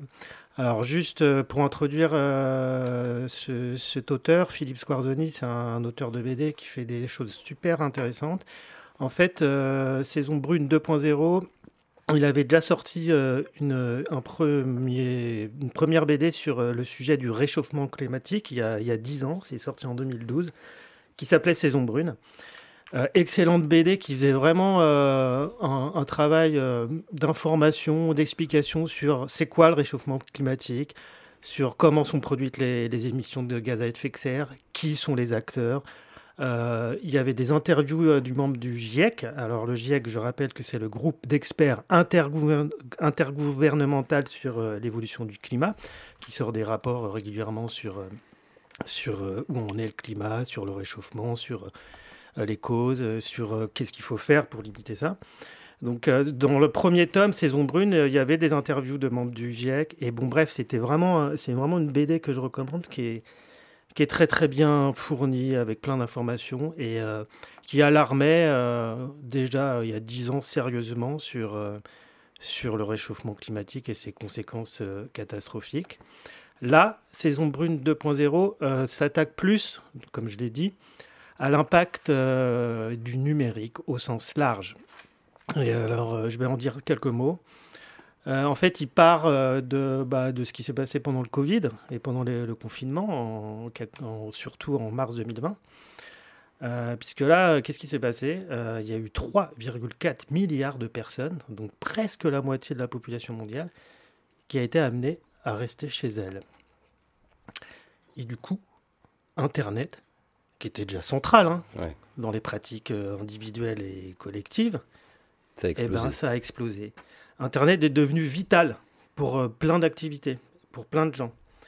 Et là, il euh, y a un journaliste du monde diplomatique qui a sorti une expression à, à, à ce moment-là. Il a dit bah, c'était un test grandeur nature d'un monde sans contact, tout bénéf pour les grands acteurs euh, de, du numérique, mm. pour les GAFAM en particulier, pour Google, Amazon, Facebook, Apple et Microsoft. Parce que du coup, là, tout d'un coup, on a vu la place énorme que prend le numérique dans, dans nos sociétés et surtout comment elle véhicule, elle reproduit, elle provoque, elle creuse, elle approfondit les inégalités. Égalité de l'accès au numérique, mais inégalité au sens large, quoi. Alors, au service, quoi, au service public aussi. Voilà. Du coup, euh, on rappelle quelques, quelques chiffres de ce qui s'est passé là pendant le confinement. Et c'est surtout le confinement du le premier confinement là, je parle, hein, qui, était printemps, le plus, qui était le plus long, euh, qui était le plus long, ouais. le plus euh, qui a surpris le euh, qui a surpris tout le monde. Mm. Donc on est au printemps 2020. Et ben, pendant cette période, quoi, et juste après, et ben les chiffres d'affaires des GAFAM ont explosé. Ils étaient déjà importants, mais ils ont explosé. Mm. Mm. Facebook, par exemple, a progressé de 11% euh, son chiffre d'affaires. Alors 11% comme ça, ça paraît euh, bon, ouais, non, mais en fait c'est énorme, hein, 11%. Hein. Euh, bénéfice multiplié par deux. Mais on parle d'une période courte en plus, hein. on parle de, du printemps 2020. Mmh. voilà. Google, pareil, les revenus qui, qui s'envolent, 21%. Euh, Apple, croissance exceptionnelle, à ce qui venait après des années assez stables hein, de leur chiffre d'affaires là. Tout d'un coup, ça monte. Amazon, c'est pareil. Amazon, ça a explosé. Hein. Microsoft, euh, pareil. Donc, euh, la BD de Philippe Squarzoni, va, interroger, mais en fait, va interroger la face cachée en fait euh, de cette industrie numérique, et souvent qui est passée sous silence. On voit pas en fait ce qu'il y a derrière les infrastructures énormes mmh. Qui sont derrière, derrière le monde digital. Donc, je vais vous lire quelques, quelques passages de la BD. Donc, paradoxalement, pendant le confinement, euh, il y a eu une baisse des émissions de, gaz euh, à effet de serre, puisque bah, tout s'est arrêté. Euh, les, avions, par exemple, ne volaient plus. Les transports, etc. Mais c'est un trompe-l'œil. Hein. tout c'est reparti à la hausse, là, depuis. Et qu'est-ce qui s'est passé? En fait, bah, c'est. Voilà, je vais lire des passages. ce qui s'est passé, c'est que ok, il y a eu, une, il y a eu des émissions, les émissions euh, d'origine fossile ont diminué, mais dans le même temps, donc, vous l'avez deviné, je l'ai dit, la consommation d'Internet a explosé. Et du coup, là, les émissions de gaz à effet de serre dues à Internet ont explosé. Et toutes les activités qu'on fait, euh, qu'on fait comme ça, de manière assez naturelle, sans se poser de questions, envoyer un SMS, regarder une vidéo, bon, bref, sont super polluantes. Alors, il y a plusieurs. Euh, on va distinguer plusieurs choses pour, euh, pour, pour, comprendre c'est quoi qu'il y a derrière, en fait, ce système-là. quoi. Il y a plusieurs choses. Je vais pas.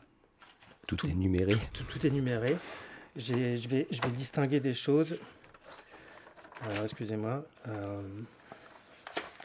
Alors, attends. Voilà on va distinguer euh, plusieurs choses. Excusez-moi. Hein.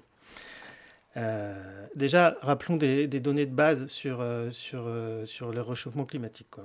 je veux dire, là, en 2022, au jour d'aujourd'hui, là, la Terre n'a jamais été aussi chaude. Le réchauffement climatique, il s'est, accéléré hein, dans les dernières années. Quoi. Hmm. Donc tout le blabla que la prise les, les COP, euh, les COP euh, qui, se, qui, se, euh, qui se font là depuis des années, les positions politiques et tout ça, c'est du blabla. Dans les faits, en fait, le réchauffement climatique s'accélère, rien n'est fait, les émissions de gaz à effet de serre explosent, tout se surajoute en fait. On n'a jamais autant de consommé de charbon, mhm. en 2022. Bah On n'a jamais autant de consommé de pétrole qu'en 2022. mais l'argument, ça va être de dire qu'il y a une baisse de l'augmentation. Tu vois ce que je veux dire Ouais. On, augmente, on, augmente toujours, mais un, moins peu, fort, un, peu, moins que. oui, mais c'est du blabla, puisqu'on bah a toujours autant. Il y a tout, il y a, la production a été, jamais été aussi forte, la consommation aussi elle n'a jamais été aussi forte. Et en fait, les autres sources d'énergie se surajoutent. C'est tout, quoi. Ah bon, bref. Donc, on est vraiment dans un, dans un moment de merde, tout pourri, et ça va continuer avec des événements catastrophiques qui, apparaissent hein, déjà, je veux dire, les incendies, euh, les inondations énormes, etc. Bah voilà, hein, on en est là. Donc, euh, bon, bref. Euh, parlons du numérique. Parlons du numérique. D'où? Pardon. Je, me suis trompé, je voulais faire autre chose. Alors, d'où viennent les émissions de gaz à effet de serre et, et euh, on va dire les impacts environnement du numérique? Bon, grosso modo, on va prendre trois euh, exemples qui sont, qui sont vraiment les sources les principales de, du système. Hein. Les satellites. Les satellites. Les satellites. Alors, on est juste au début. On n'est qu'au début. C'est peut-être déjà pour envoyer les satellites que ça doit cartonner sévère. Quoi. Pour les fabriquer, pour les envoyer, pour les faire tourner. Et surtout, les satellites, ils servent à quoi? À connecter tout le bordel, hein, euh, tout, le, tout le réseau planétaire. Mais là, on n'en est qu'au début. Mais c'est vraiment la nouvelle lubie euh, des GAFAM, hein, de Facebook, Google, qui investissent, qui créent leurs propres satellites et qui les envoient euh, dans le ciel. Les satellites, donc c'est la nouvelle, euh, c'est le, nouveau marché, hein. et ça va exploser. On est, je répète, c'est qu'au début. Alors voilà, donc l'internet par satellite est en train d'exploser. Là, je cite, je cite la BD. par exemple, où l'entreprise d'Elon Musk prévoit d'envoyer 42 000 satellites. OK? Ça, c'est pour offrir l'Internet à haut débit partout. Et puis avoir son, propre réseau privé, quoi, en plus. Ouais, ouais. 42 000, hein. Donc, oui, c'est pas rien. C'est un truc de ouf. Amazon, Facebook, bah, comme pareil, ils se lancent là-dedans, dans la construction de leurs satellites. Euh, voilà. Euh, donc, bon. Là, c'est un truc de fou. Voilà ce que dit la BD. Un satellite, pour euh, arriver à sa place, là, là-haut dans le ciel, eh ben, c'est un. C'est comment dire une débauche d'énergie hallucinante, complètement dingue. grosso modo, euh, pour envoyer le satellite là, là-haut, hein, il faut une fusée. Mhm. C'est l'équivalent d'une voiture parcourant 2,9 millions de kilomètres. Voilà. Sachant que le tour de la Terre, c'est un peu plus de 40 000 kilomètres. Ouais, c'est 74 fois le tour de la Terre. Voilà. Juste pour envoyer un petit satellite là. Donc fois 44 000 à euh, venir pour Elon Musk. Voilà. Bon, euh, on est bien parce que là, euh, c'est pas juste un satellite qui va l'envoyer, c'est des milliers. Donc, euh, bon. Là, c'était un exemple sur l'explosion, la fabrication, l'utilisation de, ces satellites. C'est la nouvelle voie hein, mmh. de, ces, de ces GAFAM. Donc, on n'en est qu'au début. Hein. L'autre source d'énergie et de d'utilisation d'énergie et, de, et du coup d'émissions de gaz à effet de serre énormes, c'est les câbles sous-marins qui installent les GAFAM. Mmh, mmh. Alors, euh, bah ouais, en fait, euh, sous la surface de la mer, c'est c'est un réseau de câbles hallucinant. Bah, il a bien fallu amener Internet euh, des États-Unis à l'Europe, hein, donc ça, c'est pas arrivé au départ par voie hertzienne. Euh, alors ces réseaux, alors ces câbles-là, ils appartiennent, alors de plus en plus, ils appartenaient aux, euh, grandes multinationales des télécommunications, euh, c'est-à-dire Orange. J'ai pas j'ai pas les noms en tête des, opérateurs chinois et américains là, mais c'est. AT&T, non? Ouais, peut-être. Et Huawei pour les Chinois, non? Bon, bah, c'est. Euh, ouais, voilà, je les ai là. Les propriétaires, généralement, c'est les grands opérateurs d'Internet, donc euh, Orange, Vodafone, l'allemand, mhm. ATT, ouais, américain, Deutsche Telekom. Et il y a un gros, euh, une grosse entreprise chinoise, plusieurs même, qui s'y mettent, en particulier la société Hengtong. Et ben de plus en plus, c'est les GAFAM maintenant qui, à qui appartiennent ces câbles-là, qui les installent, etc. Et ça, c'est une débauche d'énergie complètement dingue, avec l'utilisation de métaux et de métaux rares complètement folle. Donc euh, là, euh, voilà l'autre source complètement dingue, ce qui est souvent passé sous silence, hein, euh, et de l'impact de dingue que ça a derrière sur, l'environnement et sur le dérèglement. voilà, je ne vais pas rentrer dans les détails. Il y a une autre source pour faire marcher tout ce système, c'est ce qu'on appelle les data centers, mmh. les centres de données, qui permettent de connecter tous les, tous les terminaux. Alors les terminaux, c'est nos portables, c'est nos ordinateurs, etc. Peut-être que vous savez mieux que moi tout ça. Hein. C'est des énormes bâtiments. Oui, data centers, oui. Voilà. Et alors, euh, Bon, voilà, j'ai expliqué ce que c'était. Il faut les refroidir, quoi. C'est ça qui fait que ça consomme. Alors déjà, ça consomme de l'électricité et puis ça chauffe énormément. Exactement. Donc, ah. euh, alors voilà, dans, la BD, il explique. Un data center, c'est un bâtiment qui héberge des serveurs et euh, des stockages de données. Hein. Donc c'est des gros ordinateurs qui sont sans arrêt en, fonctionnement pour traiter les données, pour, euh, pour les répartir, pour les diffuser, etc. Avec parfois des ordinateurs qui ne servent à rien, mais qui servent au cas où, qui sont en veille, qui sont branchés bah, tu as, tous les serveurs de sauvegarde aussi qui tournent, donc ils servent à rien, oui et non, mais c'est vrai que ceux-là, euh, on s'en sert moins. Enfin, ils, tournent en bah, permanence. Ça tourne en permanence. Ils, ne servent pas directement, mais ils, peuvent servir euh, si tout d'un coup euh. il y, a une consommation de ouf qui arrive. Bon, mm. bref, c'est des, des, bâtiments souvent énormes de chez énormes. Le plus grand en Chine, c'est 600 000 mètres carrés, 110 terrains de foot. Alors, à qui possède, qui possède ces data centers? Eh bien, la moitié, c'est Les GAFAM Les GAFAM, Amazon, Google et Microsoft en particulier. Bon, voilà. Euh, bon, ils gèrent des données de ouf. En fait, derrière, derrière ça, c'est l'économie des données personnelles. hein. Donc en fait, on va pas réfléchir, ils réfléchissent pas à baisser euh, les consommations, réduire euh, leur impact énergétique, etc.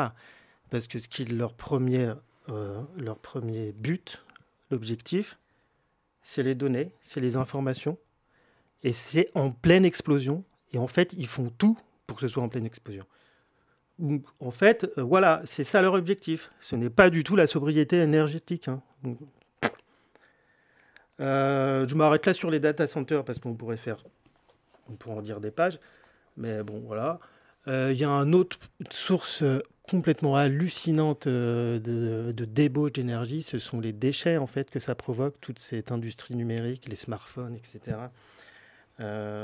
C'est complètement dingue parce que, bon, je ne rentre pas dans les détails, je vous renvoie à la BD, mais pour fabriquer un smartphone, par exemple, et la production des smartphones explose. hein. On en est à des milliards de, de smartphones euh, vendus chaque année. Euh, bon, bref. Il faut une soixantaine de métaux, dont des, métaux très rares, qui sont très très durs à, à, à s'accaparer, à exploiter.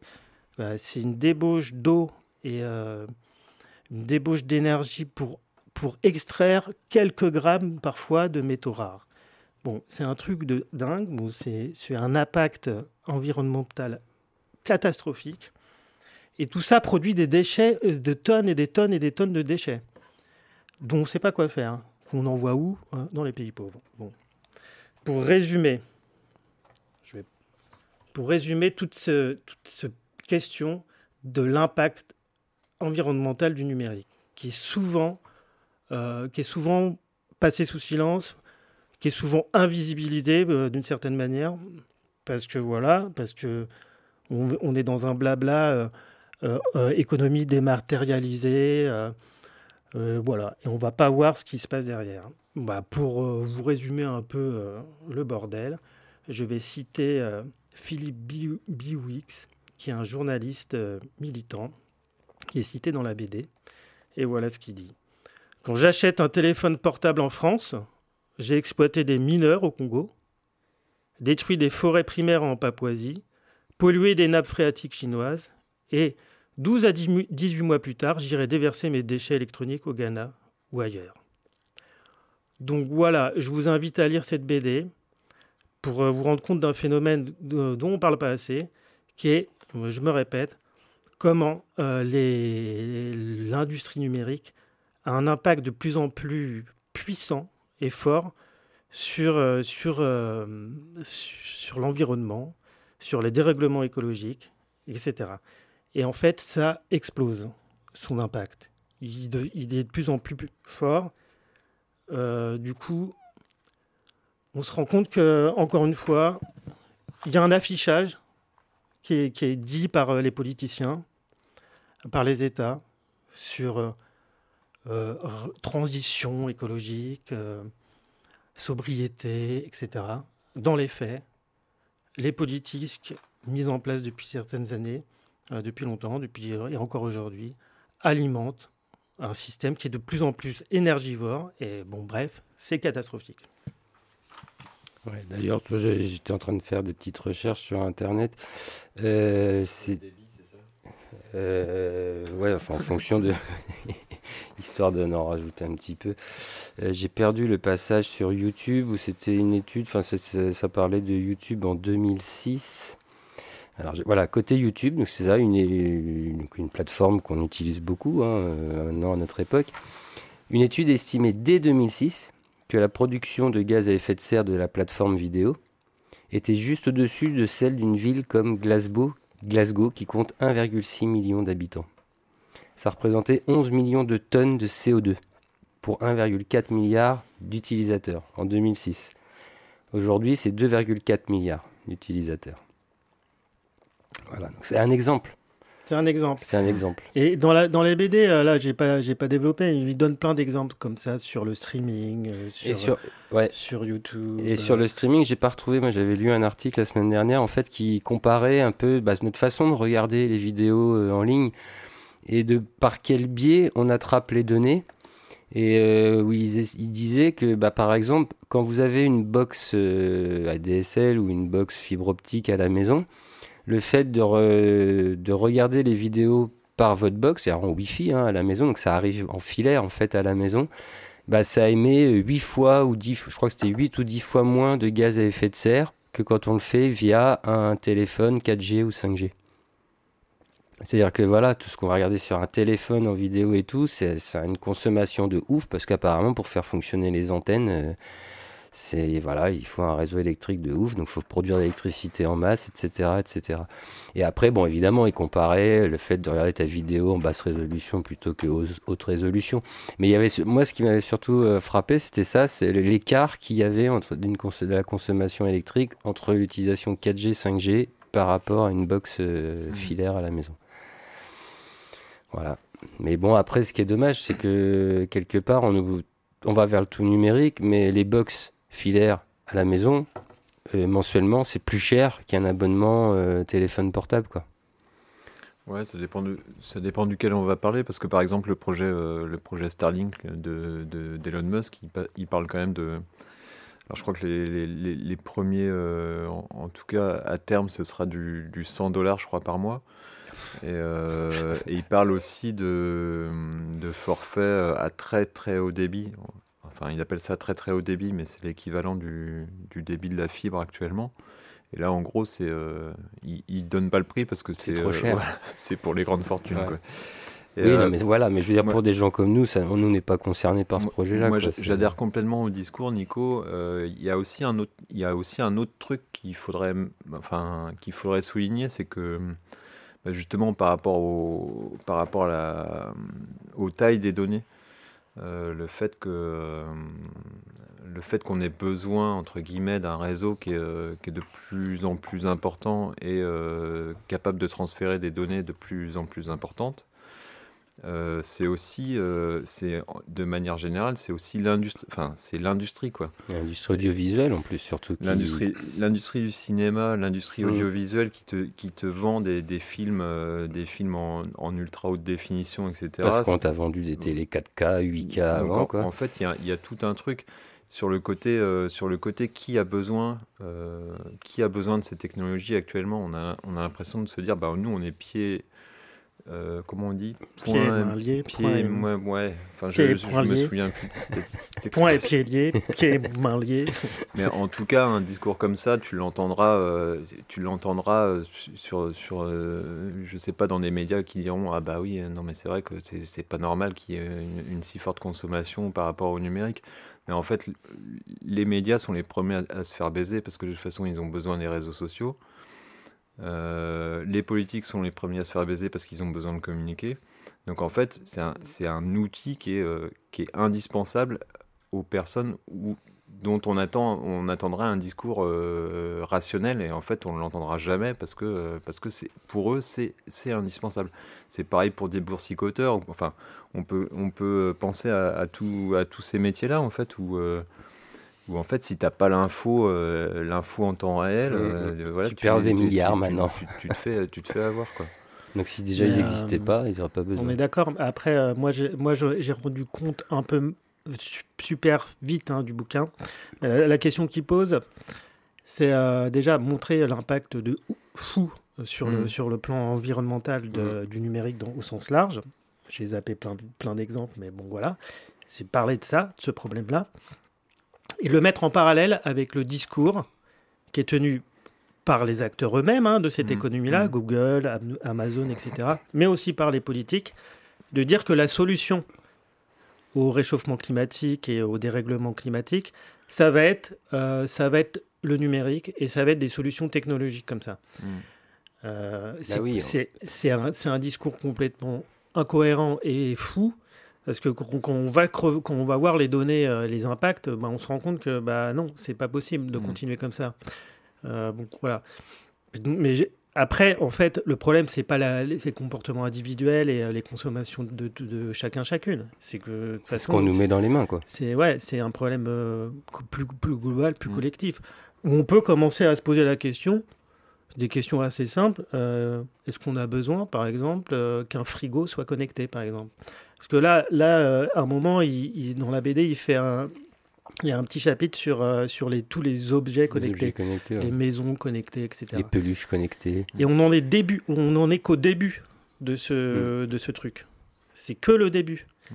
Mais juste, on peut se poser la question est-ce qu'on a envie de, de, recevoir une notification qui nous dit euh, ça y est, euh, votre machine est finie, a fini d'essorer mm. Bon, au bout d'un moment. T'as plus qu'un œuf dans ton frigo. Ouais, au bout, ouais, au bout d'un moment, là, ce genre de besoin, qui, qui sont fabriqués hein, socialement, politiquement depuis des années, on peut se poser la question collectivement, oui ou non. Euh, on a besoin de savoir que son œuf euh, est prêt là? Non. Je pense que. On, savait faire avant sans ça. Faire avant. Ça, nous, on sait le faire. Enfin, on sait, enfin, on sait le faire. Mais là, je te prends un exemple sur, euh, sur un besoin un peu con, là. Mais en fait, après, plus globalement, collectivement, on peut se poser la question est-ce qu'on a besoin est-ce qu'on a besoin de, de, de, de chauffer euh, tel bâtiment euh, tout le temps ou... Là, j'ai pas d'exemple qui vienne en tête, mais en fait, juste s'autoriser à poser la question des besoins. C'est mmh. tout. Mmh. Voilà. il faudra, faudra de façon bien remettre en question nos modes de, de consommation. Oui, mais ça, c'est clair de chez clair. Tu, ouais, tu parles. Il y a des modes de production surtout. du coup, les, les modes de production derrière. Parce que moi, tu vois, je disais un truc tout bête là sur la consommation électrique, enfin les, émissions de CO2 dues aux utilisations euh, du numérique. Il parlait de 2 à 4% de l'ensemble des émissions dans le monde, mais je pense qu'en plus dans ce chiffre-là, ça ne tient pas compte des envois de fusées. Tu vois, c'est, je pense que c'est que la consommation euh, qu'on, qui, que, que par laquelle, enfin, quand nous on se connecte et on navigue et des trucs comme ça, les mm. serveurs qui tournent, ok, tout ça, ça doit être pris en compte. Mais je pense qu'effectivement, euh, la mise en place des satellites euh, là-haut, ça, c'est pas pris en compte dans ce décompte-là. Quoi. Mm. Alors, euh, je retrouve plus le chiffre sur ce chiffre-là, la, part du numérique dans, euh, dans, les, émissions, de émissions, de CO2. Alors, je suis tombé sur Alors, euh, après, émissions de CO2, le CO2, c'est un gaz particulier. Euh, il n'y a, pas que ce gaz-là hein, qui, qui, fait, non, non, non, l'effet de serre. Le CO2, c'est le plus important parce que le mm. CO2, c'est c'est la consommation d'énergie de, de, de, fossile. Et c'est ça qui est consommé encore le plus massivement mais en fait, il y a des autres gaz à effet de serre, par exemple le méthane, etc., qui sont d'autant plus dangereux que ça commence juste, quoi. Hmm. Bon, bref. Alors, j'arrive plus à retrouver le chiffre. Je crois que toi, tu dis 2 à 4 bah ouais, ça, là, je suis devant un article des numériques. Bon, euh, il y en a d'autres hein, sur euh, le bilan du CO2. Et ils disent que voilà, l'écosystème numérique, ça représente 2 à 4 des, des émissions d'équivalent de CO2. Ouais, ce, qui, est quand même assez énorme. Ce qui est hein. énorme et en plus ce qui, qui explose en fait. Il, il se multiplie euh, vite ce chiffre-là. Donc euh, je pense qu'on n'est pas loin de 10% peut-être. Et ça, et ça explose. Bah, je, si ça continue, c'est que le début. Si ça continue, ça va être 20%, etc. Bon, bref. Mm. Euh, et en fait, ça, se, ça, ne vient pas, comment dire, compenser les autres usages d'énergie. Ça se surajoute, quoi. Mm. Au bout d'un moment, le pétrole, il n'y en aura plus. On est d'accord. Mais c'est pas tout de suite. Et, là, jusqu'à aujourd'hui, on n'a jamais autant produit et consommé de pétrole. Bref. J'ai envie de finir par, euh, je sais pas, c'est une envie. Hein. Une poésie. Euh, ouais, une espèce de poésie. Rappeler les trois scénarios du GIEC sur euh, la hausse des températures. Ouais, ah, ça, va être de la poésie. Ça va être de la poésie. Euh, donc le GIEC, là, le groupe euh, d'experts sur euh, l'évolution du climat, ils sont un rapport tous les ans, hein, je crois. Et, le dernier, alors, il, distingue trois scénarios qui concernent la hausse de température. bon, on entend toujours cet objectif là depuis la COP 21, limiter la hausse de température à 1,5 degré. C'est l'affichage. Bon, si ça continue comme ça, les 1,5 degrés, dit le GIEC, est dépassé en 2030. Je pense qu'on est bien parti Alors, c'est quoi les trois scénarios du GIEC? Trois scénarios qui, en fait, euh, tiennent compte de l'évolution des émissions de gaz à effet de serre, si on les baisse ou pas. C'est ça qui va, euh, qui va définir les trois scénarios. Le premier, c'est un, donc un réchauffement limité à 1,5 degré. Donc ça, c'est si on arrête drastiquement les émissions à gaz à effet de serre tout de suite. Et quand on dit drastiquement, c'est on arrête quoi, en fait. On Mm. arrête d'en émettre. Et là, on limite à 1,5 degré. En, a- en arrêtant. Quoi. Ce En qui n'est pas possible du coup. Ce qui n'est pas possible et ce qui ne se fait pas, du coup, premier scénario, Foiré. bah, Il est mort. il semble quand même, Il est utopique. il est- ça semble mal barré. Ouais. Le deuxième, c'est à 2 degrés. Ça monte à 2 degrés. Le troisième, ça grimpe jusqu'à 4 degrés. Et alors, le premier scénario, 1,5, donc il faut arrêter hein, tout de suite. Et le deuxième, pour 2 degrés, il faut faut- même niveau Ouais. Non on Le diminue? second, voilà ce que dit le GIEC, nécessite des mesures très sévères de restriction des énergies fossiles. Et voilà. Et c'est- Et, ça, et bon, et euh, politiquement, ça va. ça- bon, voilà, il faut euh, affirmer le coup. Donc celui-là, il est mort aussi, puisqu'on se lance de plus en plus dans le, le gaz. GIEC dit sa probabilité est faible. Bah oui, elle est- le La GIEC- pre- Quand le GIEC dit ça, ça le- fait peur. Le premier scénario, probabilité, suivant le GIEC, nulle. Ouais, bah oui, Deuxième scénario, de degré faible. faible.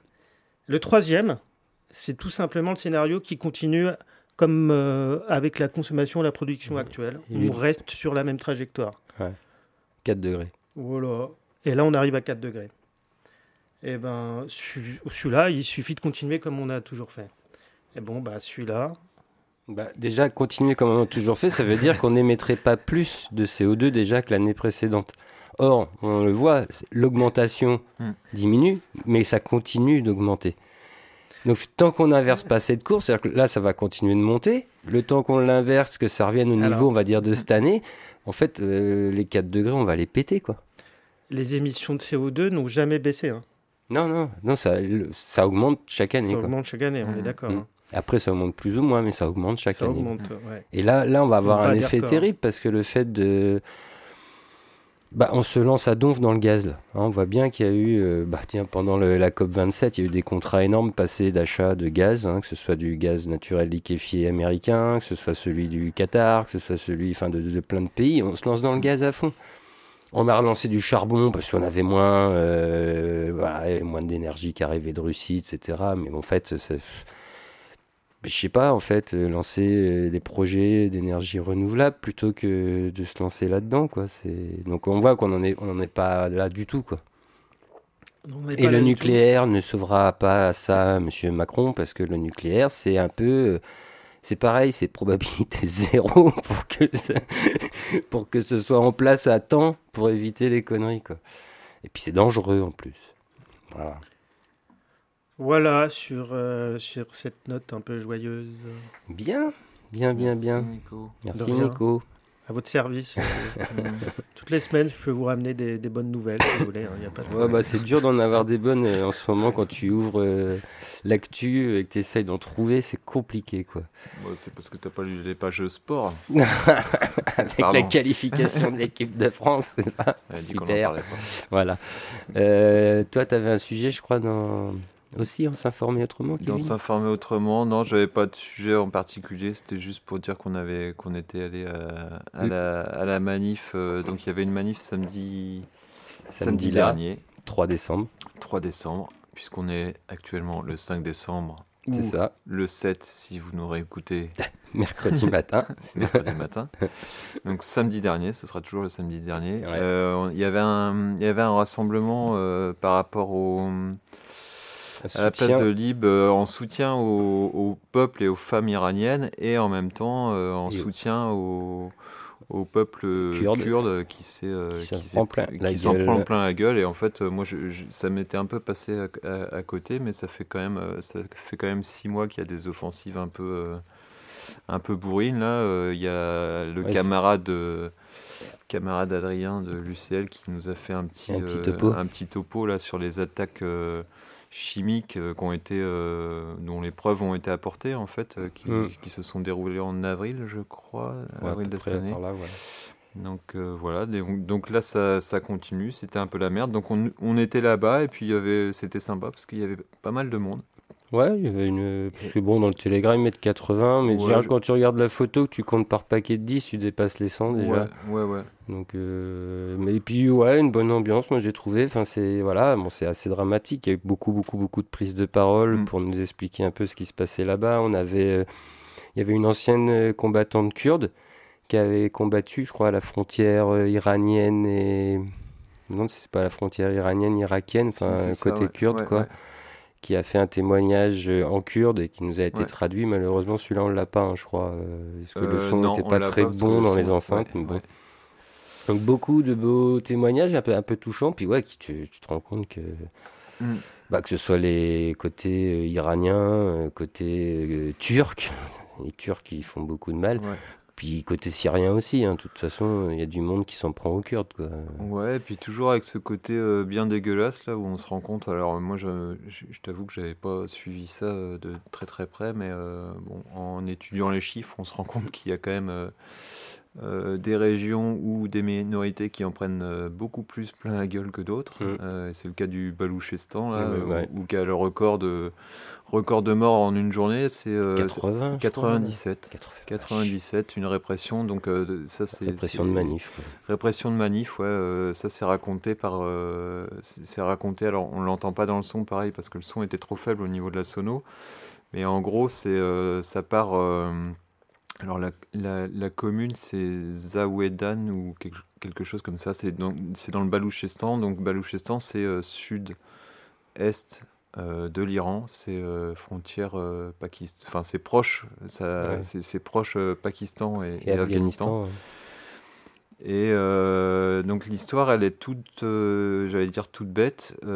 c'est, ça commence par le viol d'une mineure de 15 ans dans un dans un commissariat.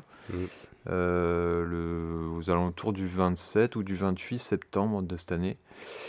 Euh, la famille vient pour, euh, vient pour protester, en fait, pour demander euh, ce qui, enfin voilà, pour demander des explications. quand la famille vient, elle est arrêtée à son tour. Ils sont torturés.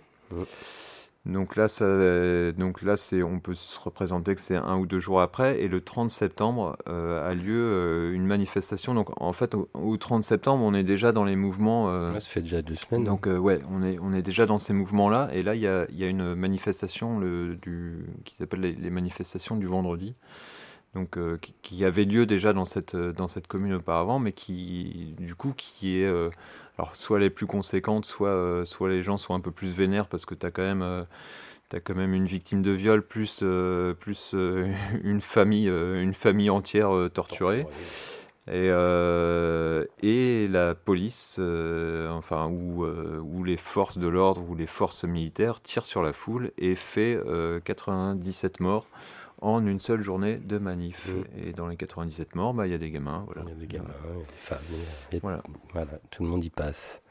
Ouais, puis il nous faisait aussi des témoignages, c'est que pour l'instant, dans les décomptes euh, des morts qu'on a euh, depuis le début des, des révoltes là, de mi-septembre 2022 en Iran, mm. euh, ça ne tient compte que des morts enregistrés directement en manif, je crois, des choses comme ça. Et ça ne parle pas des, des, des, exécutions sommaires qui ont lieu dans des villages ou dans... Pour, pour l'instant, euh, moi ce que j'ai compris, c'est que c'est uniquement le décompte des morts dans la rue. C'est-à-dire que, c'est-à-dire que quelqu'un qui, euh, qui meurt, qui meurt de, chez lui. De, de, blessures n'est pas du tout comptabilisé. chez lui n'est pas compté. Voilà. Et en plus, pour en parler, pour accéder à l'hôpital quand tu veux aller te faire soigner parce que tu viens de prendre une balle d'un flic, euh, les hôpitaux ont ordre de ne pas soigner les manifestants blessés. Quoi. Mm. Il y a même des, ce qu'ils disaient, des médecins qui avaient accepté et qui ont été arrêtés, je crois. Et euh, qui, ont, été arrêtés, alors pas, euh, pas exécutés ou pas menacés de, pas menacés d'exécution, mais en tout cas menacés, enfin menacés de représailles, en tout cas peut-être ah. par rapport à l'exercice déjà dans, un premier temps, l'exercice de leur, de leur fonction, et puis on peut se représenter aussi qu'ils vont croupir en tôle. Hein. Mmh. Euh, là, il y, y a, aussi des, moi j'ai retrouvé des articles assez hallucinants où ils, en fait ils profitent un peu de cette période-là pour euh, bah, pour vider aussi les tôles, parce que là, il y a des gens qui étaient emprisonnés depuis, depuis 10 ans. Il y a eu un cas là d'une une quadruple pendaison. on ne sait pas trop, on sait pas trop comment, ça, comment ça a été décidé, mais en tout cas, les, les gens étaient emprisonnés depuis, depuis 2011. Et puis voilà, ils y sont passés.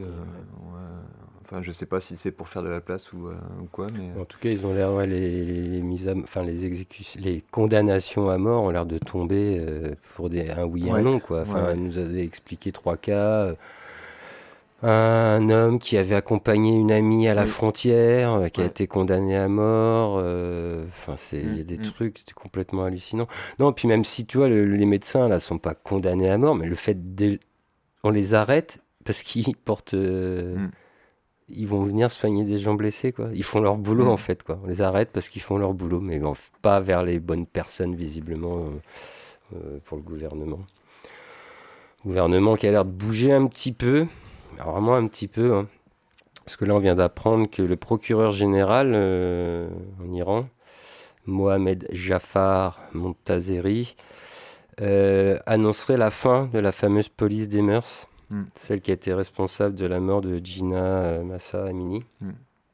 Peut-être que euh, les, syndicats de la police des mœurs vont, se plaindre, vont se plaindre. Oui, oui. Qu'est-ce qu'ils vont bien pouvoir faire après Ouais, alors pareil, donc la police des mœurs, elle avait été créée suite à donc une loi de 1900, c'est pas 88. C'est pas au moment de d'Armani Sur la loi de 83. En fait, ah. c'était 4 ans après euh, des révoltes qui avaient eu lieu en 79. Ils avaient créé, euh, ils ont fait cette loi en fait qui euh, obligeait les femmes à porter le voile, en gros. Hein. Hmm. Et ils avaient créé cette brigade des mœurs au passage, quoi. Donc après, suivant les, les, gouvernements successifs, plus réformistes ou plus conservateurs, la brigade des mœurs a été plus ou moins activée. Bon, là, Soura ici, elle est fortement activée. Hein. C'est ce qui a créé hmm. tous ces soucis. Donc là, ils annonceraient la fin de cette brigade des mœurs et éventuellement, ils vont voir s'ils rediscutent ou pas de cette loi de 83. Là, je pense que bon, à réagir à ce qui se passe quand même. La révolte, ça fait quand même euh, deux mois et demi là qu'elle dure. Hmm. Des morts et des morts, hein, ça commence quand même. Les infos tournent quand même maintenant un peu plus dans le monde. Hein. Euh, tout le monde est au courant de ce qui se passe là-bas, à peu près au moins, mais on voit bien ce qui s'y passe. Euh, c'est vraiment un petit début. Parce que si vraiment le gouvernement, euh, allez, disons, on, autorise les femmes à s'habiller comme elles veulent. Mais ce qu'il n'a pas compris, c'est que dans les révoltes actuelles, c'est pas ça, c'était le, le, début. C'était le, feu, le, le, bout de paille, quoi, l'étincelle qui a déclenché mm. ces révoltes. Mais les révoltes ne tournent plus que autour de ça. Il y a tout un tas de euh, bah, ça englobe le, social, l'écologique, le travail. Euh, enfin, les, les, revendications des manifestants sont multiples et parce que ça dure depuis très longtemps les problèmes. Donc c'est pas comme ça qu'ils vont éteindre le feu. C'est aggravé aussi par euh, des mesures, euh, des mesures d'embargo international en fait. C'est mhm. le, tu avais balancé un, un, article la semaine dernière là, de, de Libé là sur une petite vidéo qui explique, qui explique assez, assez bien en fait que, bah, que l'Iran euh, l'Iran perd de la thune depuis, euh, depuis, euh, depuis l'embargo américain globalement, mais en fait qui est appliqué par pas mal, pas mal de, pays aussi. Et globalement perd de la thune, et le souci c'est que bah, qu'ils arrivent à, avoir de moins en moins de thunes, mais comme il y a énormément de corruption Enfin, cette thune-là, euh, le, le, peu de thunes qu'ils arrivent, à, qu'ils arrivent à, récolter, en fait, va toujours dans, les, dans des poches d'une, élite qui, d'une élite qui est corrompue. Il y, a il y a une grosse baisse de, des, dépenses de, des dépenses de l'État, en tout cas, et euh, au niveau de la société, ça se, ça se, enfin, ça se ressent. Quoi. Donc quand tu, disais, euh, quand tu disais, oui, la révolte, elle n'est pas uniquement... elle n'est pas uniquement sur sur cette obligation, sur cette obligation de porter ouais, sur la police des mœurs ou quoi que ce soit, ouais, effectivement, as, de toute façon, les gens, euh, les, ça crève la dalle, c'est, hmm. t'as des problèmes de soins, t'as des problèmes partout en fait, quoi. Et puis la réponse pour l'instant, ça a été la répression euh, mortelle. Ouais. Donc je pense que, enfin, je, je vois pas comment là le peuple iranien va lâcher l'affaire, quoi. Parce qu'ils ont tout fait pour essayer de, bah, que les manifestants aient peur en fait que tu y ailles plus quoi. Et Mhm. en fait, on voit bien que ça continue quoi. C'est bah, on espère que ce gouvernement va finir par tomber et qu'ils mettront en place quelque chose de plus humain derrière, de plus social. Euh, mais bon, ouais. c'est vrai que ce serait bien qu'à un moment les sanctions économiques s'arrêtent, mais euh, pourquoi elles sont encore là? C'est que pour l'instant, il y a toujours cette guerre, guerre là autour du nucléaire en fait, quoi, qui entre Mm. les Ricains, les Iraniens, bon, ouais, pas que les Ricains, hein, euh, les Européens aussi. Enfin, Ouais. c'est pas, c'est un, un sujet ouais, qui est compliqué, mais euh, Ouais, après là c'est mal barré parce que quand tu regardes la composition du, du Parlement euh, iranien, là c'est. euh, oh, bah oui, c'est que des donc il y a conservateurs. 290, euh, 290 parlementaires, c'est à 220 pour les principalistes. Mm. c'est les, conservateurs en fait. Ouais. Et il n'y a pas de. Alors moi j'ai trouvé un site là, c'est. euh, comment ça s'appelle Euh, Iran quelque chose. Ouais non, il y, a- y y un autre truc, c'est sur le, le Conseil de la, national de la résistance iranienne. Je crois que c'est comme ça que ça s'appelle. Et en gros, c'est un bah voilà, c'est un, gouvernement, enfin c'est une formation qui est, euh, qui est en exil depuis, euh, enfin, qui était déjà qui était déjà existante euh, au moment du Shah et euh, qui a été euh, qui est revenu très très très rapidement, je crois trois ou quatre ans euh, après après le après le départ du chat. Et puis en fait qui a bien senti que de toute façon ils allaient se faire ils, allaient se faire remettre dedans. Donc euh, Mm. voilà qui repartent. Mais en tout cas faut aller voir leur site. Après bon je, je suis pas allé dans les détails mais euh, en tout cas les, les propositions et les infos les infos sont, sont pas mal quoi et le site euh, je sais plus Bah, on euh, remettra le lien dans, le- ouais, dans ouais. notre article de Médinal. C'est là qu'il faut aller chercher les infos quand vous n'avez pas tout bien entendu, qu'on n'a pas tout bien expliqué.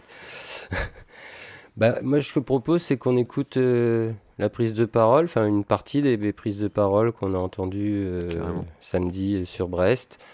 Et est-ce que derrière on revient ou est-ce qu'on enchaîne direct avec notre pause musicale et on reviendra pour la troisième partie? Bah, on peut Ouais. faire ça hein. Fais Ouais. ça. ouais Donc euh, la prise de parole sur Brest et après on écoutera Brigada ouais Flores Magon Magone et Magon et la Funky Family avec l'amour du risque et Brigada euh, Flores Magon ce sera pour mauvais garçon. Eh bien, on vous envoie les prises de parole et on vous dit à tout à l'heure pour la troisième partie et Jean Jian Azadi. En Iran et au Kurdistan oriental, les manifestations se poursuivent.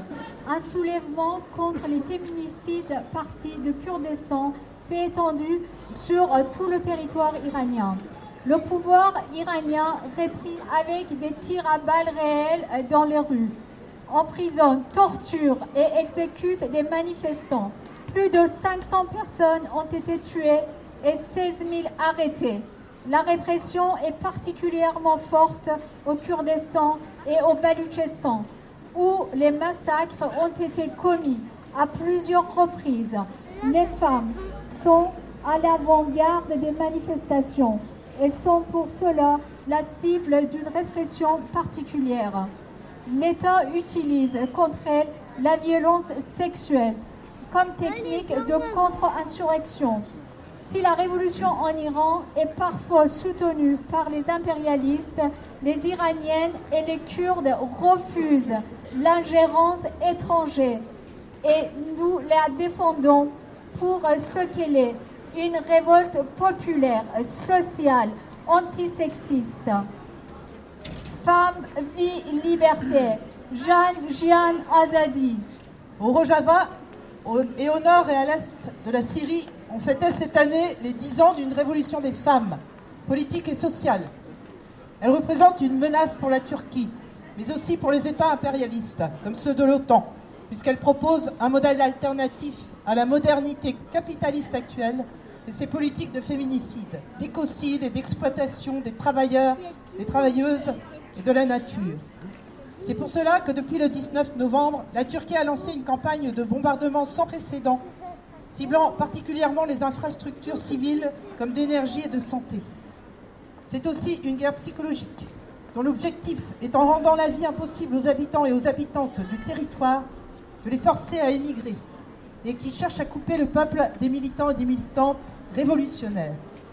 Erdogan menace maintenant d'une invasion terrestre contre les villes de Kobané, Mabij et Til Rifat. Nous demandons l'arrêt immédiat des bombardements et le retrait des troupes turques du Kurdistan. Rojava vivra, Rojava vaincra.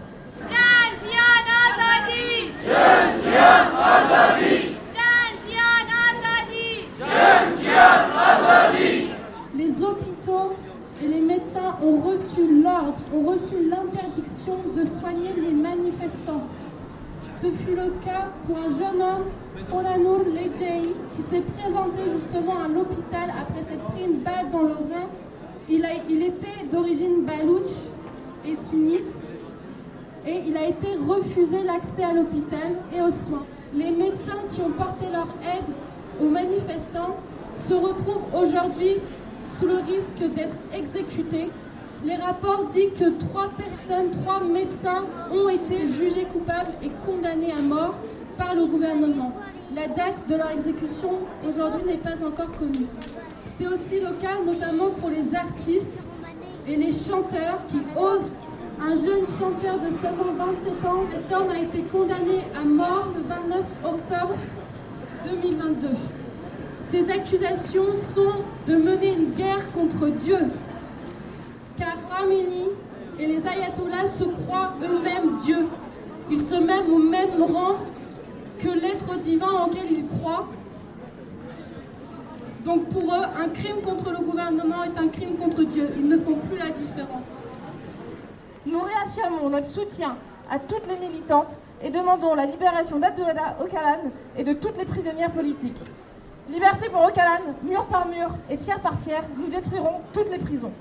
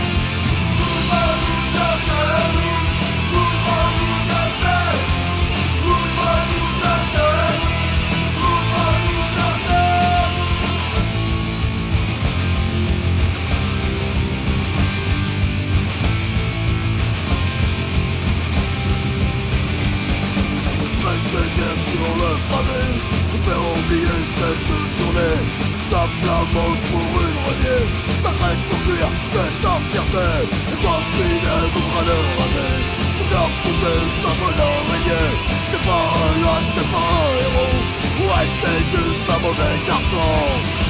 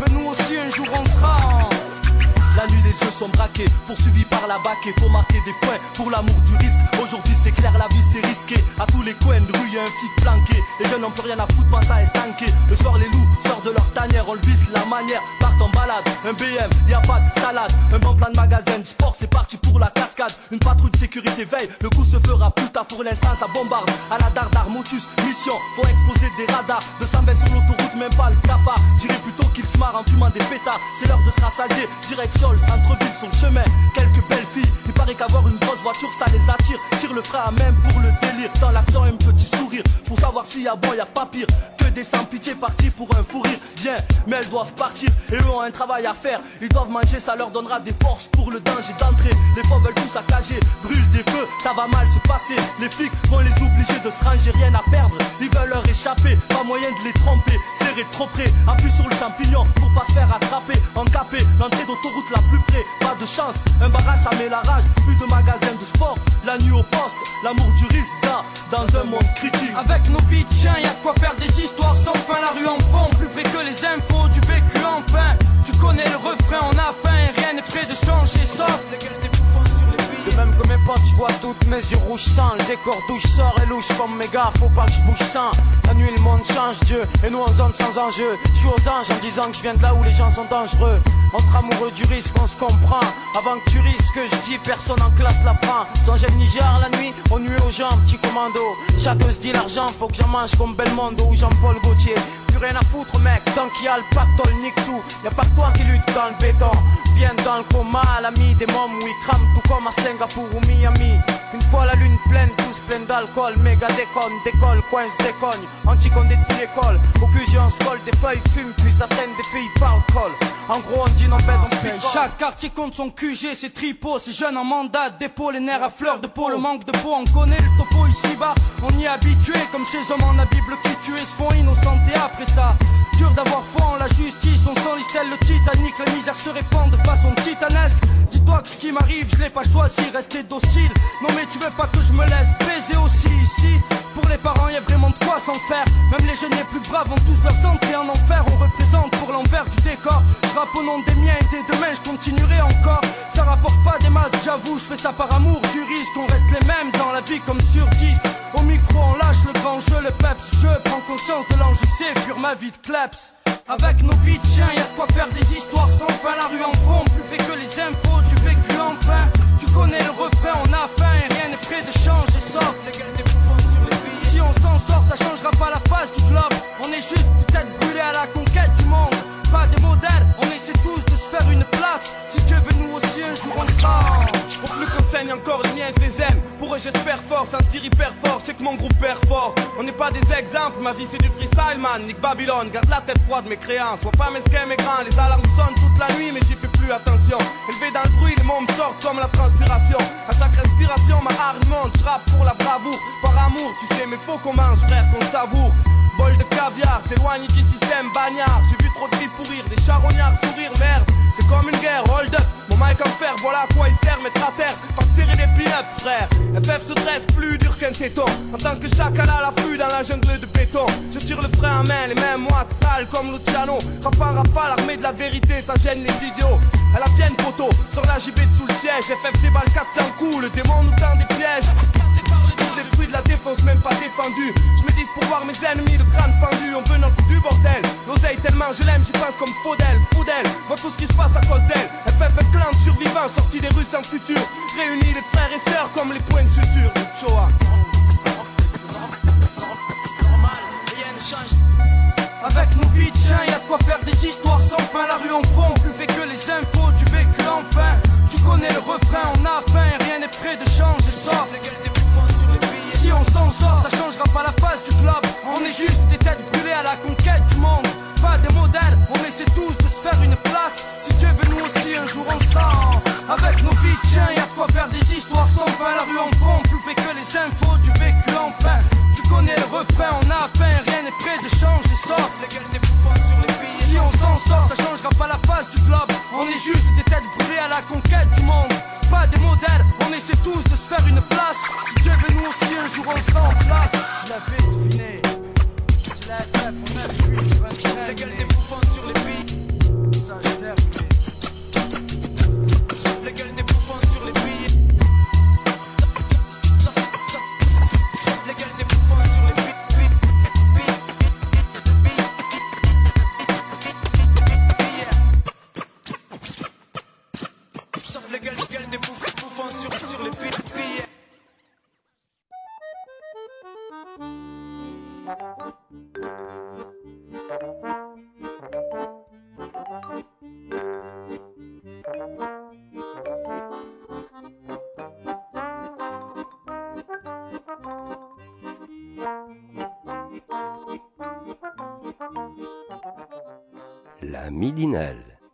Matinale libre, curieuse et impertinente de Radio Piquet.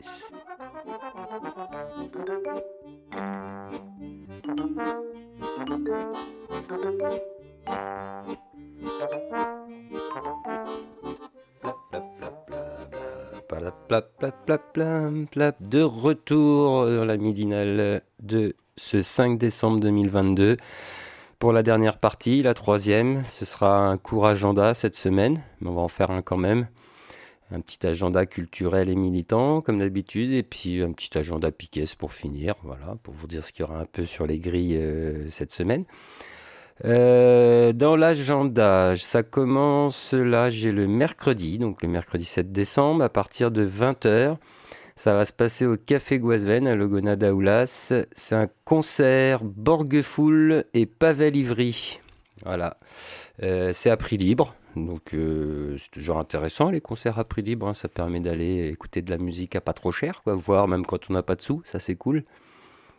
Euh, dans un autre domaine, jeudi, jeudi 8 décembre à 20h. Donc là, ça se passe au PL Guérin à Brest, hein, au 1 rue Alexandre Ribot. Il va y avoir une rencontre avec Nicolas Castel autour du livre Retraite, généraliser le droit au salaire. Donc ça, c'est un beau sujet, surtout que c'est un sujet qui, qui va nous revenir dans les dents assez vite. Hein. Euh, Je pense pas que ça va être généraliser le droit au salaire qu'on va nous proposer.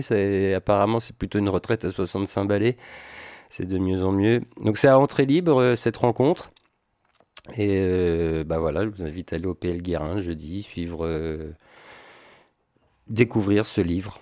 Ouais, ça va être une discussion avec un des auteurs, Nicolas Castel, qui sera là. Euh, voilà, une rencontre avec lui, une discussion euh, autour, euh, autour aussi des propositions de réseau salarial. Ça va Voilà. être ça aussi. qui n'a rien à voir avec les propositions gouvernementales. Non. non, non. De toute façon, euh, c'est bien d'en apprendre un peu plus sur les retraites parce qu'en fait, quand on nous parle de travailler jusqu'à 65 ans, c'est pas pour que vous ayez droit à la retraite ou quoi que ce soit, c'est pour faire des économies parce que de toute façon, vous n'irez pas à 65 ans. Donc, vous partirez avant avec des droits qui seront euh, bah, minimisés, quoi. Voilà, vous n'aurez pas tous vos droits, quoi. Donc, c'est comme ça qu'ils font des économies, les riches, sur le dos des pauvres et des travailleurs. Euh, dans un on revient côté culturel et concert, la vendredi, vendredi 9 de 19h30 à 22h, c'est il y a un concert, des concerts euh, anti-rep à l'avenir, place Guérin, toujours à Brest, euh, du lourd. Vous pourrez écouter Brigada Flores Magon, Magon, pardon, qu'on vient d'écouter dans la pause musicale, le premier titre que vous avez eu là, la dernière pause. Et les Working Class Zero, donc euh, Brigada, Flores Magon, ils viennent de Paris, je crois, et Working Class, bah ça c'est un groupe local brestois. Ça va envoyer du pâté, ça va envoyer du poney. Euh, je pense qu'il y aura du monde. C'est prix libre, hein, soutien à l'anti-rep. Donc euh, des concerts importants. Venez, c'est une façon aussi de lutter contre la répression. Il n'y a pas le choix. Remplir les caisses pour payer aider les gens euh, qui prennent des amendes euh, dans tous les sens euh, pour un oui, pour un non. Bref, donc ça, 19h30 à 22h à l'avenir.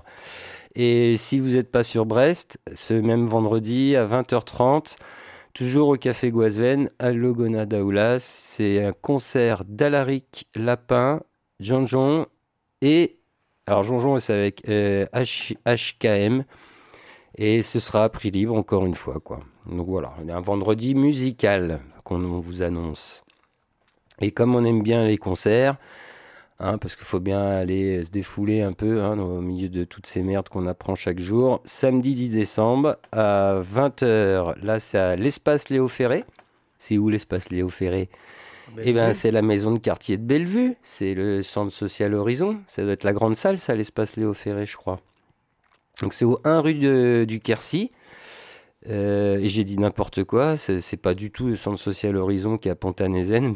Bellevue, ce n'est pas là. Ici, c'est c'est Ponta, c'est Europe. Donc là, ce sera au bus patinoire, hein, l'arrêt de bus patinoire, donc euh, maison de quartier de Bellevue, 1 rue de Quercy. Alors là, en concert, on aura Princesse Monokini, c'est du punk indus régressif. On aura Sastrug, du Metal Prog et Recouvrance, du Stoner. Et là, c'est pas à prix libre, c'est à 5 euros. Ça va, ça reste pas trop cher. Donc pour trois, trois concerts, euh, je pense que comme d'habitude, aller au ferré, ça va envoyer un peu quoi. Bon, le problème, c'est de rater pas le dernier bus. Sinon, ça peut faire loin pour rentrer à pied. Et euh, aussi toute la semaine, alors là, je vais pas vous donner le détail euh, du programme c'est le festival No Border. Donc là, il y a plein de bons plans gratos. Euh, on vous met le lien. Euh, vous pouvez aller voir sur leur site euh, festivalnoborder.com. Il y a bah, tout le programme de la semaine. Donc allez y jeter un coup d'œil et vous allez sûrement y trouver plein de petites choses hein, ou grosses choses intéressantes à aller voir, entendre, etc. etc. Quoi. Voilà pour l'agenda militant et culturel de la semaine. Euh, il nous reste quoi? L'agenda Piquet, Nico? Oui. Qui commence euh, après cette midinale du lundi ce soir, je crois qu'il y a une programmation? À 19h ce soir, il y a une rediffusion d'une école volante sur le thème euh, du pacifisme, Jaurès Tapo. Jaurès Tapo. voilà, on rediffuse une émission de, de la deuxième saison, je crois. Ouais, ça commence à dater, mais c'est toujours d'actu, quoi. Bah oui. Ouais. Ça, c'est donc ce soir. Euh, le mardi, il n'y a rien ce mardi, je crois. Pour une fois, c'est petite pause. Ce sera de la musique toute la journée. Euh, mercredi, à partir de 8h, vous pourrez réécouter si vous l'avez raté cette midinale. Hein, avec votre café, votre journal du matin, ce que vous voulez, quoi. Euh, il y a peut-être des histoires de miettes cette semaine. peut-être pas. Peut-être pas. C'est pas cette semaine, je me suis trompé. Euh, bah, du coup, mercredi, il y aura surtout la rediff de la midinale. Peut-être du Vibes and Culture Show le soir. On verra si Michel ouais. nous envoie un podcast. Il y a une rediff euh, de lundi soir Ah oui, oui, oui. Euh, à 18h ce mercredi. Euh, voilà. Comme tous les mercredis, normalement. hein, lundi soir, une émission produite par l'équipe de lundi matin. voilà. Et après, on en arrive au jeudi avec. euh, alors, il y a les Stanco à 18h30. Est-ce qu'il y a quelque chose avant? Des fois, ça arrive. Là, peut-être pas. Non, on a l'émission Adolescence, euh, des fois le jeudi après-midi, mais là, c'est pareil, on attend les podcasts. Et donc ce sera un estanco euh, à partir de 18h30, on l'espère, encore une fois, qu'on va pas être à la bourre. Et on, euh, je n'ai pas le programme de cet estanco encore, mais ça reste autour du jazz et de la chanson française et des blagues de patoche. Le vendredi, euh, le vendredi, le vendredi, euh, bah, euh, normalement il y a du Vibes and Culture le, le vendredi matin à 10h, mais là pareil, on est en attente de podcast de la part de l'équipe de Vibes and Culture, donc on verra quand ça va revenir. Le soir, on a quoi de programmé? On rediff à 17h euh, de Mayday. Euh, une émission De Radio Canu. Radio Canu. Voilà, on rediffuse tous les, tous les vendredis, donc à 17h. Et il y aura une, euh, la rediff de... Ah non, là, ce sera plutôt... Non, il y a une école volante ou pas cette non, semaine? il n'y aura pas d'école volante cette semaine, euh, D'accord. a priori. Bon, petite pause. C'était tous les pause. 15 jours, c'est bien. Enfin, faut, Ouais. faut se refaire, quoi. Il y en aura peut-être une, mais vraiment, c'est pas sûr. D'accord. Donc, faut suivre la Faut grille, suivre. euh, faut suivre les infos sur les réseaux Piquet, sûr. quoi. Ouais. Bah, on verra, sinon ça reviendra plus tard. Oui. Voilà, voilà. Samedi, euh, Rock à la Casbah, à 19h, l'émission Rock de Casbah Records. Et après, dimanche, euh, donc pareil, hein, quand on les reçoit en temps et en heure, et qu'on arrive à le programmer à temps, c'est l'envolée, l'émission sur le milieu carcéral, euh, qui est produite sur FPP, d'habitude le vendredi, le vendredi soir, et que nous rediffuse le dimanche matin à partir de 11h. Et on a nos deux créneaux de l'après-midi, le créneau ministère de l'Éducation populaire, où on vous propose euh, différents podcasts de Radio Copine, très intéressant. Et euh, ça, c'est à 17h, à partir de 17h, à partir de 19h, c'est euh, autour de l'école, c'est le créneau écologie politique. Voilà. Euh, on rediffuse des, des émissions qui nous semblent intéressantes aussi, de différentes radios, différents podcasts. Ça peut être de la production piquée, comme ça peut Ça être des peut. productions d'ailleurs. Mm. Très bien. Eh bien, écoute, je crois qu'on a fait le tour pour cette semaine. On a sûrement oublié des choses, comme d'habitude. Mais voilà, nous, c'est ce qu'on avait à vous dire aujourd'hui. Eh bien, on va vous laisser pour ce début de semaine. Nous, on va rentrer chez nous aussi. En- Donc voilà, hein, nous euh, réécoutez mercredi matin si vous l'avez raté. Et puis nous, on se retrouve euh, normalement pour une prochaine midinale lundi prochain à midi. Et on verra qui sera derrière le micro la semaine prochaine. Parce que ça aussi, chez nous, ça je peux changer toutes les semaines. Ouais, oui. Eh ben, ciao tout le monde. Ciao, bonne semaine, lâchez rien, lâchez les, les internets sauf Radio Piquet.